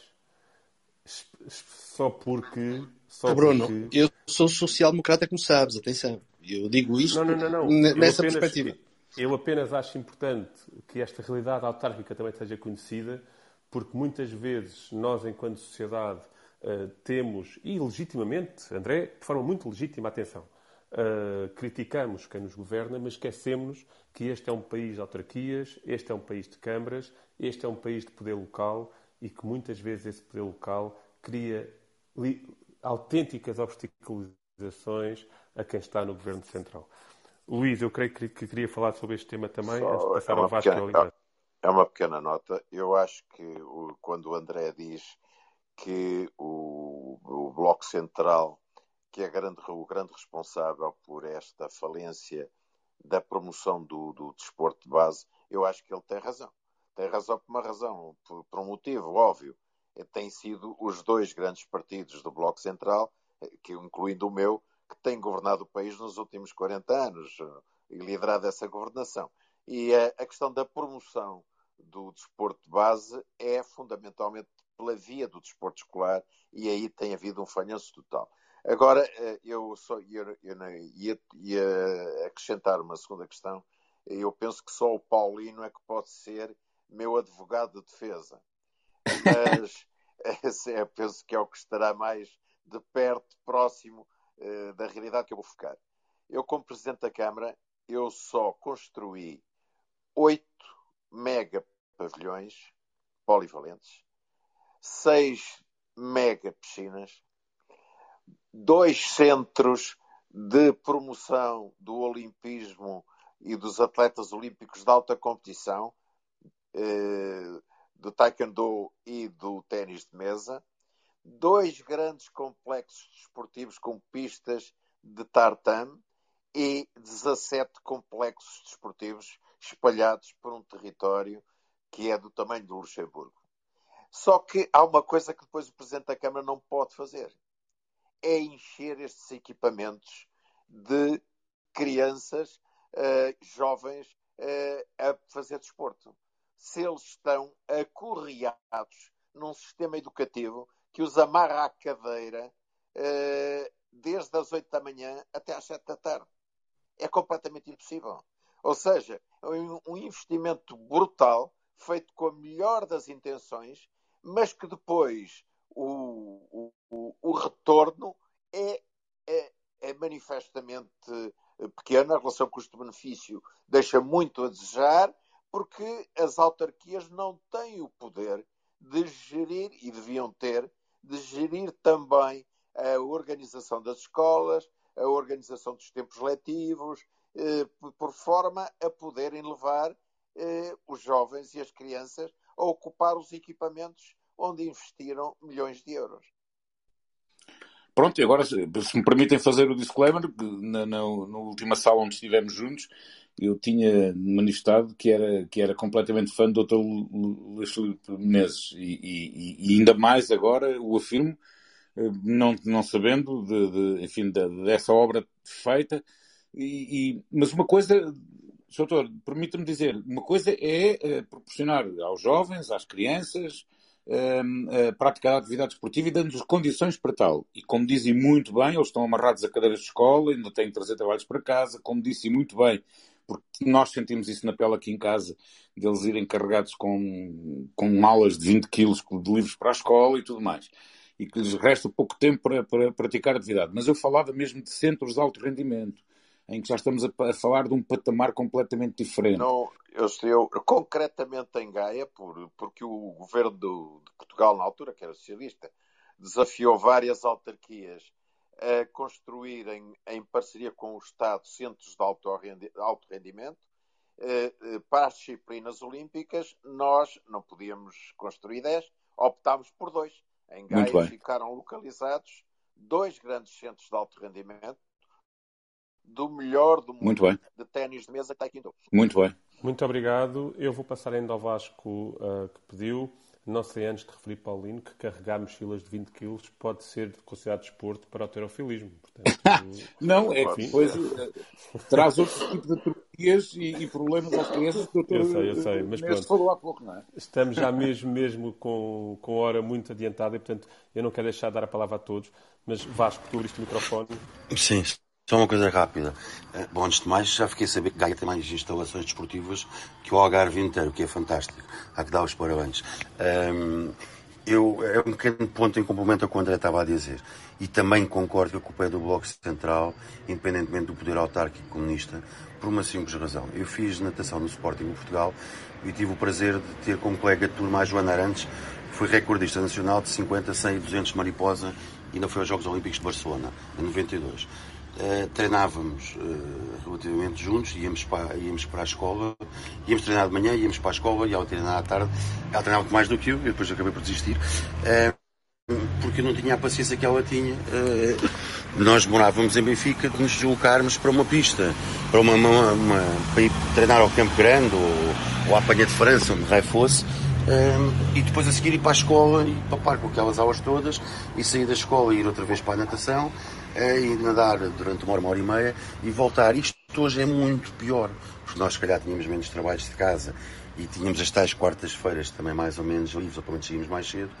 Hoje é muito difícil porque a realidade é que o governo não cria entre o desporto escolar e o, o restante ensino, digamos assim, competências para que os miúdos possam desenvolver desporto porque da mesma forma que eles na escola não têm praticamente nada, e aquilo é, é uma verdadeira palhaçada, quer para a minha filha com 12 anos, quer para o meu filho com 17, hum, depois a dificuldade do pós-escolar, porque lá está, porque tem os, para além do peso das mochilas, tem que vir para casa fazer carradas de trabalhos, porque os professores não dão, não, não dão devem dar na, no tempo de aulas, depois temos que andar para trás e para a frente entre campos de futebol, ou pavilhões, ou piscinas, quando há poucos, em horários às vezes perfeitamente estúpidos, como acontece em Faro, de que miúdos iniciais do futebol a treinarem às nove da noite, ou às nove e meia da noite, quando o dia a seguir tem aulas às, às, às oito e meia da manhã.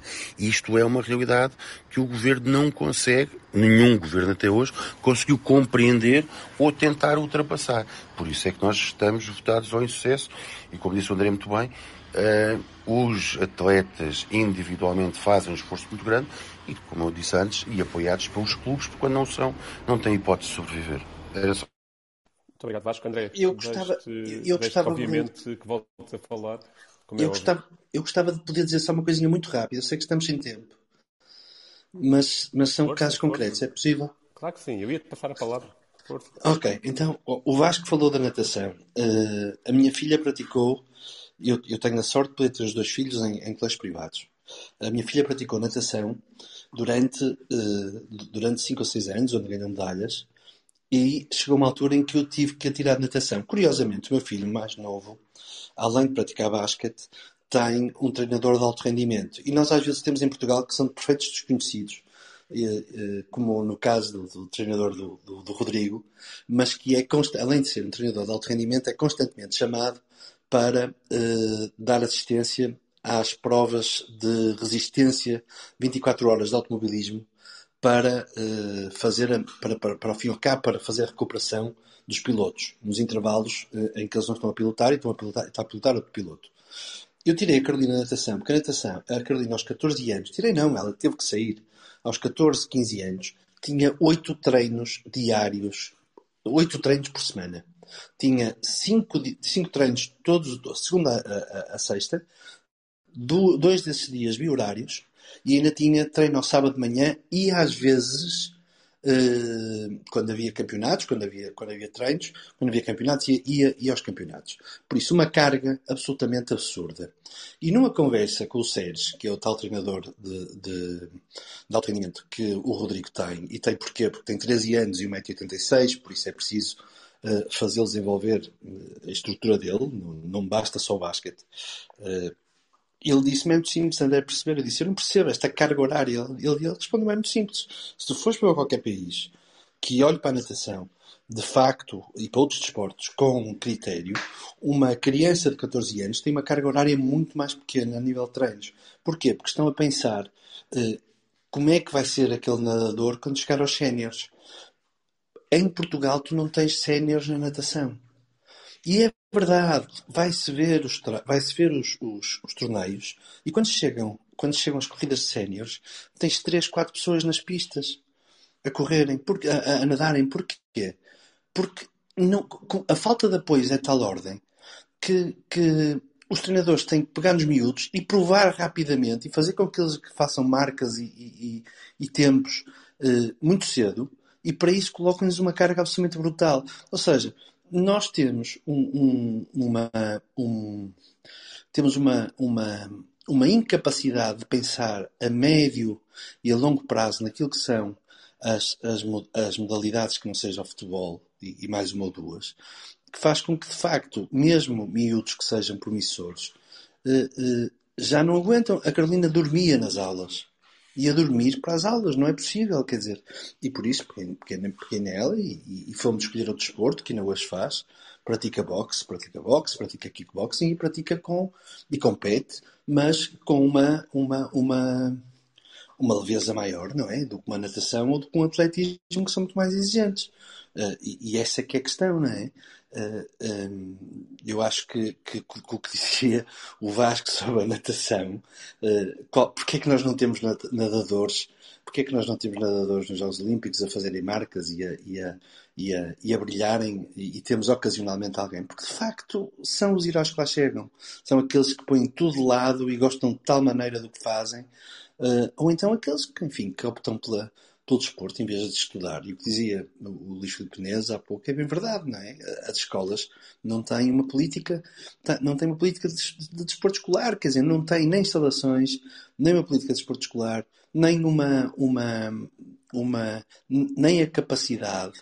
Eu julgo que este, o que se falou dos centros de alto rendimento, dos sítios onde treinar, pá, façam escolas com essas capacidades. Criem, criem um desporto escolar a sério. Não brinquem com um desporto escolar em que se aprendem 10 ou 12 modalidades e que não servem para nada. Os miúdos acabam por não aprender nada. Vamos olhar para isto de uma forma diferente. É, é, é uma pena que todos nós gostamos de Portugal.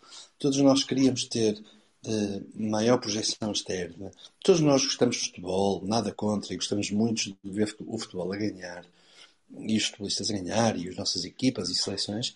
Pá, mas caramba, vamos, vamos evoluir um bocadinho. É só isso. Muito obrigado, André, e agradeço mais uma vez a tua participação. Temos para fechar o tema e a sala, depois a Susana irá fazer as últimas palavras e darei a todos uma oportunidade de despedirem, mas temos o Olivença e o Olivença trabalha precisamente no Departamento de Esporto da Câmara Municipal de Lisboa uh, e eu acho que a opinião dele é capaz de ser, para já é sempre pertinente e, e simpática, mas hoje mais que nunca Estou curioso para, para ouvir. Olivença. Olá, boa noite a todos. Tenho estado aqui a ouvir muito atentamente tudo o que tudo que tem sido dito e há muitas coisas que eu concordo, outras, outras nem por isso, mas, mas isso também faz parte e é assim é que nós também temos, conseguimos ter uma discussão mais rica. Eu queria, eu queria primeiro começar a dizer que antes da pandemia, cerca de 2019, perto de 2020, Portugal foi considerado um dos países da Europa onde menos se pratica desporto eu acho que isto é logo a primeira, a primeira ideia a refletir. Portanto, se nós na Europa somos dos países que menos praticamos desporto a nível por habitante, isso leva-nos, obviamente, a, a, refletir porque é, que, porque é que tal existe. Sem nunca colocarmos de lado, como é evidente, os riscos que estão associados com a saúde e o encargo que depois vai dar à saúde por não existir uma prática, uma prática desportiva regular em todas as idades, e já não me refiro só aos jovens. Portanto, esta é logo a primeira ideia que eu queria, que eu queria deixar de refletir, que eu queria deixar para reflexão. Eu ouvi falar em infraestruturas e, obviamente, eu conheço muitas infraestruturas em condições, mas também há muitas infraestruturas que necessitam de remodelamento. E essas infraestruturas, muitas das vezes, não permitem a alguns atletas que consigam treinar na sua plenitude. E quando eu falo em atletas, refiro-me não só aos atletas profissionais, semiprofissionais, atletas que procuram uh, estar nos Jogos Olímpicos, ou jovens atletas que estão no seu processo de formação em crescimento, apesar de ainda existirem, e existirem, eu conheço muitas, que promovem essas condições, há zonas do país onde isso não é possível, o que também acaba por limitar muito o desenvolvimento em zonas quando, obviamente, não estão próximas dos grandes centros, como Lisboa e Porto, ou Algarve, como nós conhecemos. Depois, eu considero que, eh, ainda hoje, há uma pouca aposta na sensibilização para a formação de treinadores ou técnicos especializados nas diferentes áreas da educação física. Portanto, nós olhamos para, para, um, para, um, para um treinador e nós uh, achamos que ele tem todas as competências porque foi ex-atleta e de alguma forma é-lhe atribuída alguma competência, alguma qualidade para estar a desenvolver o seu trabalho.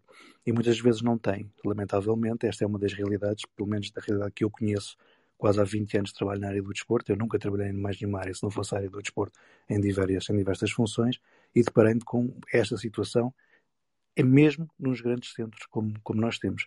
Portanto, eu acho que uh, a culpabilização do governo central, do, do partido A, do partido B, do partido C, eu acho que não serve, na minha ótica, como a principal causa para que este tipo de situações aconteçam.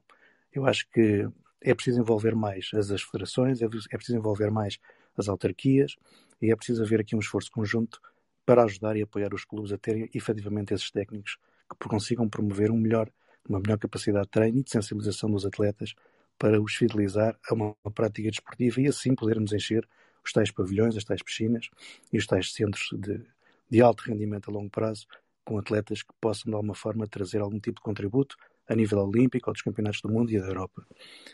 Portanto, eu acho que uh, tocou-se aqui na, na, questão da nacionalização dos atletas. Eu não vejo mal nenhum que um atleta, ao fim de um X tempo, mesmo não nascido no nosso país, possa, possa representar o nosso país.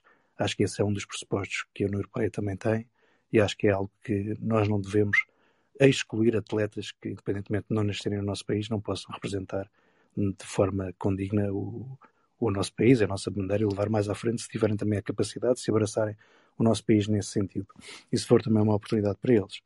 Portanto, eu com isto queria tocar aqui numa parte, numa parte aqui que eu acho que é importante, que é a parte do ensino, que já se falou aqui muito, mas eu queria dizer que em 2012 a educação física deixou de contar para a média nacional. Portanto, os alunos deixaram de se preocupar com a educação física e isso teve, teve consequências nas escolas, no, no, principalmente no décimo e décimo segundo ano, porque acabaram por ter vários alunos que não conseguiram ter um aproveitamento, ou não deram o devido valor, ou não foi dado o devido valor à educação física durante anos.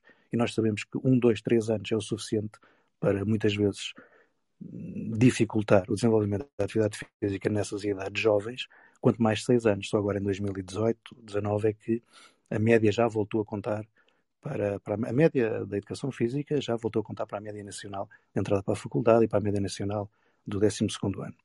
Portanto, nós temos, a juntar a isto, a juntar a estas, estas ideias que eu já tenho refletido, ainda temos o tempo de educação física no primeiro ciclo, que é inexistente, que é feito e desenvolvido através das aulas de enriquecimento curricular, que não é obrigatório para todas as crianças.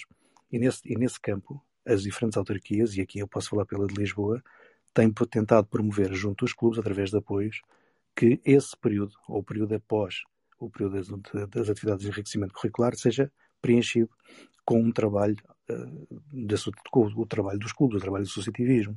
Não é fácil, é um trabalho difícil, é um trabalho muito complicado, mas também é algo que eu também vou chegar mais à frente e posso explicar mais à frente.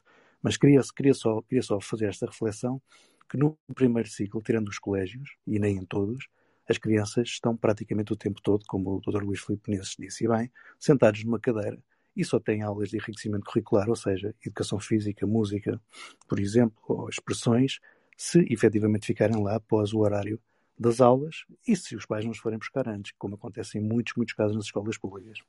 O segundo e o terceiro ciclo também temos uma carga da horária uh, que na minha ótica, poderia ser mais alargada, mas depois temos a questão da valorização das notas no final de cada período. Portanto, nós sabemos que muitas vezes a educação física, se um não tiver para chumbar, o professor de educação física dá aquele jeitinho na nota, só para o aluno não ter, não ter de repetir o ano novamente. Quando eu acho que é, que é profundamente errado colocar a educação física em numa escala inferior a qualquer outra disciplina. Mas isto é só mais uma das ideias que eu queria deixar de reflexão também.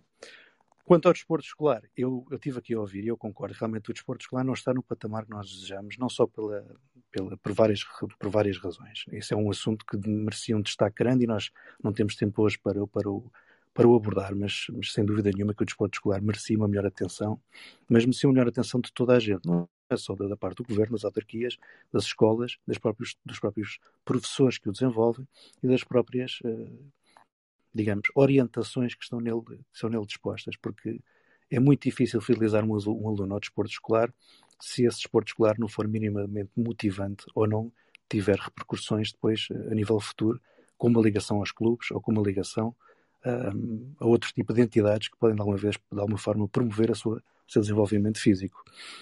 Portanto, nós temos aqui já um conjunto de ideias que explica muito bem a dificuldade que tem um jovem, pelo menos ali até aos 17 anos, de praticar desporto e todas as consequências que levam a isso. Portanto, nós começamos a educar os jovens desde tenra idade a não praticar desporto.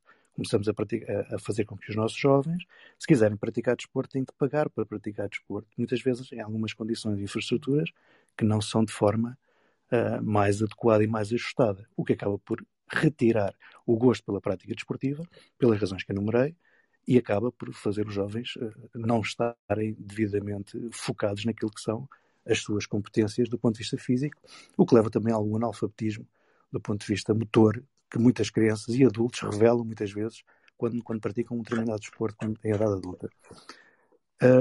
Era também importante, e esta é mais outra ideia para perceber algum fracasso do, do, do, do desporto a nível nacional. Fracasso, quando eu digo fracasso, refiro-me a não estarmos uh, no patamar que nós desejamos.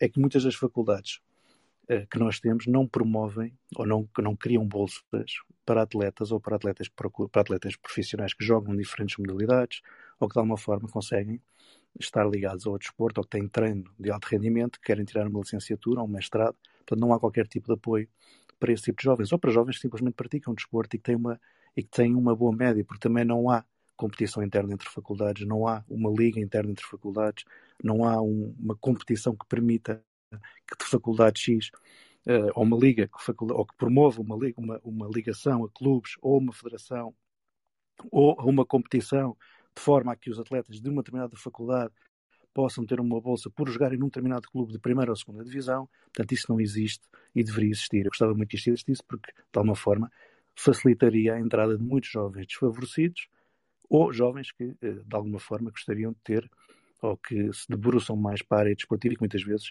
uh, não o conseguem fazer porque a carga física, obviamente, acaba por deixá-los um pouco de rastros quando é, uh, quando é comparada com aquilo que é as competências que são adquiridas numa, numa faculdade. Portanto, nós temos, nós temos até agora aqui um conjunto de ideias que eu, já, que eu, que eu lancei para aqui, que eu acho que, que nos vão explicando um bocadinho daquilo que daquilo que, que é o retrato a nível, a nível do nosso país, pelo menos nos últimos, últimos 10 anos. Olhando para aquilo que é o associativismo desportivo, e eu conheço bem em Lisboa, no terreno, uh, eu posso dizer, e concordo com o Dr. Luís Filipe também, que é um, é um esforço, eu diria, um esforço herculeano aquilo que os clubes fazem atualmente com os nossos jovens. É um esforço inacreditável. É um esforço, muitas vezes, que é feito de graça, porque a maior parte dos dirigentes estão lá por meramente por, por gosto ao clube. Não, muitos deles não têm qualquer tipo de retorno, mas isso também tem um, tem um revés da medalha. E o revés da medalha é ter muitas vezes clubes cujos seus dirigentes não têm a formação necessária e adequada para fazer com que o clube possa desenvolver essas, mesmo, essas mesmas competências internas do clube, fazer o clube crescer. Isto não é uma crítica aos seus dirigentes, isto é uma realidade. E é muito difícil nós ultrapassarmos isto. Porque, por um lado, não há pessoas que queiram trabalhar uh, de borla, e estas pessoas que trabalham de borla fazem-no e fazem-no bem, mas muitas vezes precisam de apoio. E muitas vezes também não têm capacidade financeira para pagar a alguém que tem formação na área da economia, na área técnica de cada modalidade. Ou seja, tem que fazer, tem que fazer um trabalho em que o presidente e muitas vezes o vice-presidente ou, ou o sócio do clube uh, faz tudo é o tesoureiro, é o presidente, é o rapaz do bar, é o que leva as bolas. Portanto, é, é, um, é um esforço enorme. E nós temos muitas vezes a dificuldade depois também em encontrar uh, técnicos qualificados, mais uma vez, capazes de fidelizar alunos, miúdos, uh, para praticarem uma determinada modalidade, que não seja o futebol, como é evidente, mas que seja também o badminton, o ténis, o atletismo, quer dizer, a natação, qualquer uma destas, qualquer uma destas modalidades. Portanto, estas realidades que nós temos e esta incapacidade da, angariação de técnicos, da pouca formação que existe, ou da que, eu não diria pouca formação, mas, uh, mas da dificuldade que existe muitas vezes de encontrar as melhores estratégias para fazerem os clubes crescer, por ausência muitas vezes de dinheiro. E esse dinheiro vem de onde? Vem muitas vezes da cotização, vem dinheiro do bar, vem dinheiro de algum apoio de um patrocinador local, vem, vem também do apoio autárquico que é feito pela, através da, da candidatura a um programa municipal desportivo. Portanto, é assim que os clubes vão tentando sobreviver e tem sobrevivido. E nesse aspecto da Câmara Municipal de Lisboa, eu não quero defender aqui o partido A, nem o partido B, nem o partido C, não estou aqui com essa, com essa, com essa intenção, não é uma questão partidária que, que a forma como eu estou a falar, Mas posso dizer que a Câmara de Lisboa tem, pelo menos do período de tempo em que eu estou na Câmara Municipal, tem conseguido apoiar e desenvolver muitos clubes. Eu tenho estado a fazê-lo também próximo dos clubes e no terreno, e sei que é um trabalho muito, perdão, muito, mas mesmo muito difícil. Mas isso não significa que o trabalho não esteja a ser desenvolvido, nós não estejamos a caminhar para um, para um local hoje que não, seja, que não seja pior do que era. Porque hoje, ao dia de hoje, independentemente desta pandemia, que obviamente nos veio atrasar e muito aquilo que é o desporto a nível nacional, Lisboa, por exemplo, ou Eiras também, são exemplos de que estão melhores agora do que estavam há uns anos atrás. E isso eu posso-vos garantir por conhecimento de causa. Não estão nos níveis ideais, é um facto. Mas a nível nacional nós estamos lentamente a melhorar. E estamos a melhorar através das tais iniciativas da construção, infraestruturas, todas as, tudo, tudo aquilo que já foi falado por, por, todos nós aqui já durante esta noite. E eu deixo estas ideias todas e eu encaro, para dizer que eu encaro, sem qualquer partida, sem qualquer ligação a qualquer partido, eu encaro estas quatro medalhas como um esforço uh, fantástico, uma vitória gigantesca de atletas que tiveram que, durante estes anos todos, uh, tiveram estas dificuldades que eu enumerei, conseguiram, através dos seus treinadores, de alguns clubes locais que depois passaram para uma expansão mais nacional, ajudá-los a desenvolver, a criar gosto pela modalidade, a superar-se, e são sem dúvida uns heróis. São quatro medalhas, são poucas, mas na minha ótica, tendo em conta aquilo que é o desporto a nível nacional, é uma vitória gigantesca que não deve ser comparada, na minha ótica, a nenhum país. Esta é a minha, é a minha, é a minha visão. Concordo Portanto, inteiramente com ela. Esta tua abordagem de, é o reforço e do esforço, o resultado daquilo que os atletas acabam por dedicar. E, portanto, quero-te agradecer muito por esta tua intervenção um, aqui de fecho de, de, tema de sala hoje, não é? E vou-te lançar aqui já um, um, um desafio, Olivensei, porque estamos aqui mesmo a fechar esta sala, que é uma sala de uh, uma hora, uma hora e meia, que já vamos aqui indo quase, quase nas três horas, o que é maravilhoso, que é só o privilégio de nos ter, vos termos a todos aqui nesta sala hoje da Noite da Má Língua. E vou-te lançar aqui um desafio já de trazermos este tema justamente com estas suas quatro propostas barra perguntas para aqui uma das manhãs, numa desta semana, e por isso é só alinharmos aqui um dos dias em que tenhas disponibilidade para fazermos este tema e alargarmos novamente esta discussão do desporto escolar e desta Uh, destas tuas sugestões e perguntas abertas para uma destas manhãs e relembrar-vos que as manhãs são justamente aqui as manhãs todas às 11 da manhã, sempre connosco e por isso é incrível e agradeço-vos a todos. Uh, correndo aqui o risco de cortar aqui este tema, mas justamente porque esta sala hoje já vai bastante longa e porque uh, estamos todos aqui no final de uma semana, quero agradecer a cada um de vós por esta maravilhosa partilha e por estas. que este é suposto ser aqui uma noite da má língua e de repente estamos aqui em conversa aberta, cheios de sugestões e de pontos abertos. E por isso relembro a todos que ainda por acaso não estiverem a seguir o clube para o seguirem, para seguirem aqui os moderadores, para agradecer-vos a todos uh, individualmente uh, por terem estado aqui uh, connosco durante este tempo todo. Esta sala já percebi que hoje, se fosse possível, ia estender-se pela madrugada adentro e infelizmente não é possível, pelo aqui pelas questões dos horários e da nossa gestão individual. Olivença, sou-te muito grata por esta tua intervenção. Um, o André, o Vasco, o João, o Luís, o Paulino, a todos, penso que estão aqui todos, fica o Miguel que já não está, Nuno, Fábio e o Bruno. Um, e obrigada a todos por estarem aqui. É um privilégio ter-vos connosco nestas noites incríveis de partilha. Obrigado a todos e boa noite. Boa noite. Obrigado. Boa noite a todos. Boa noite.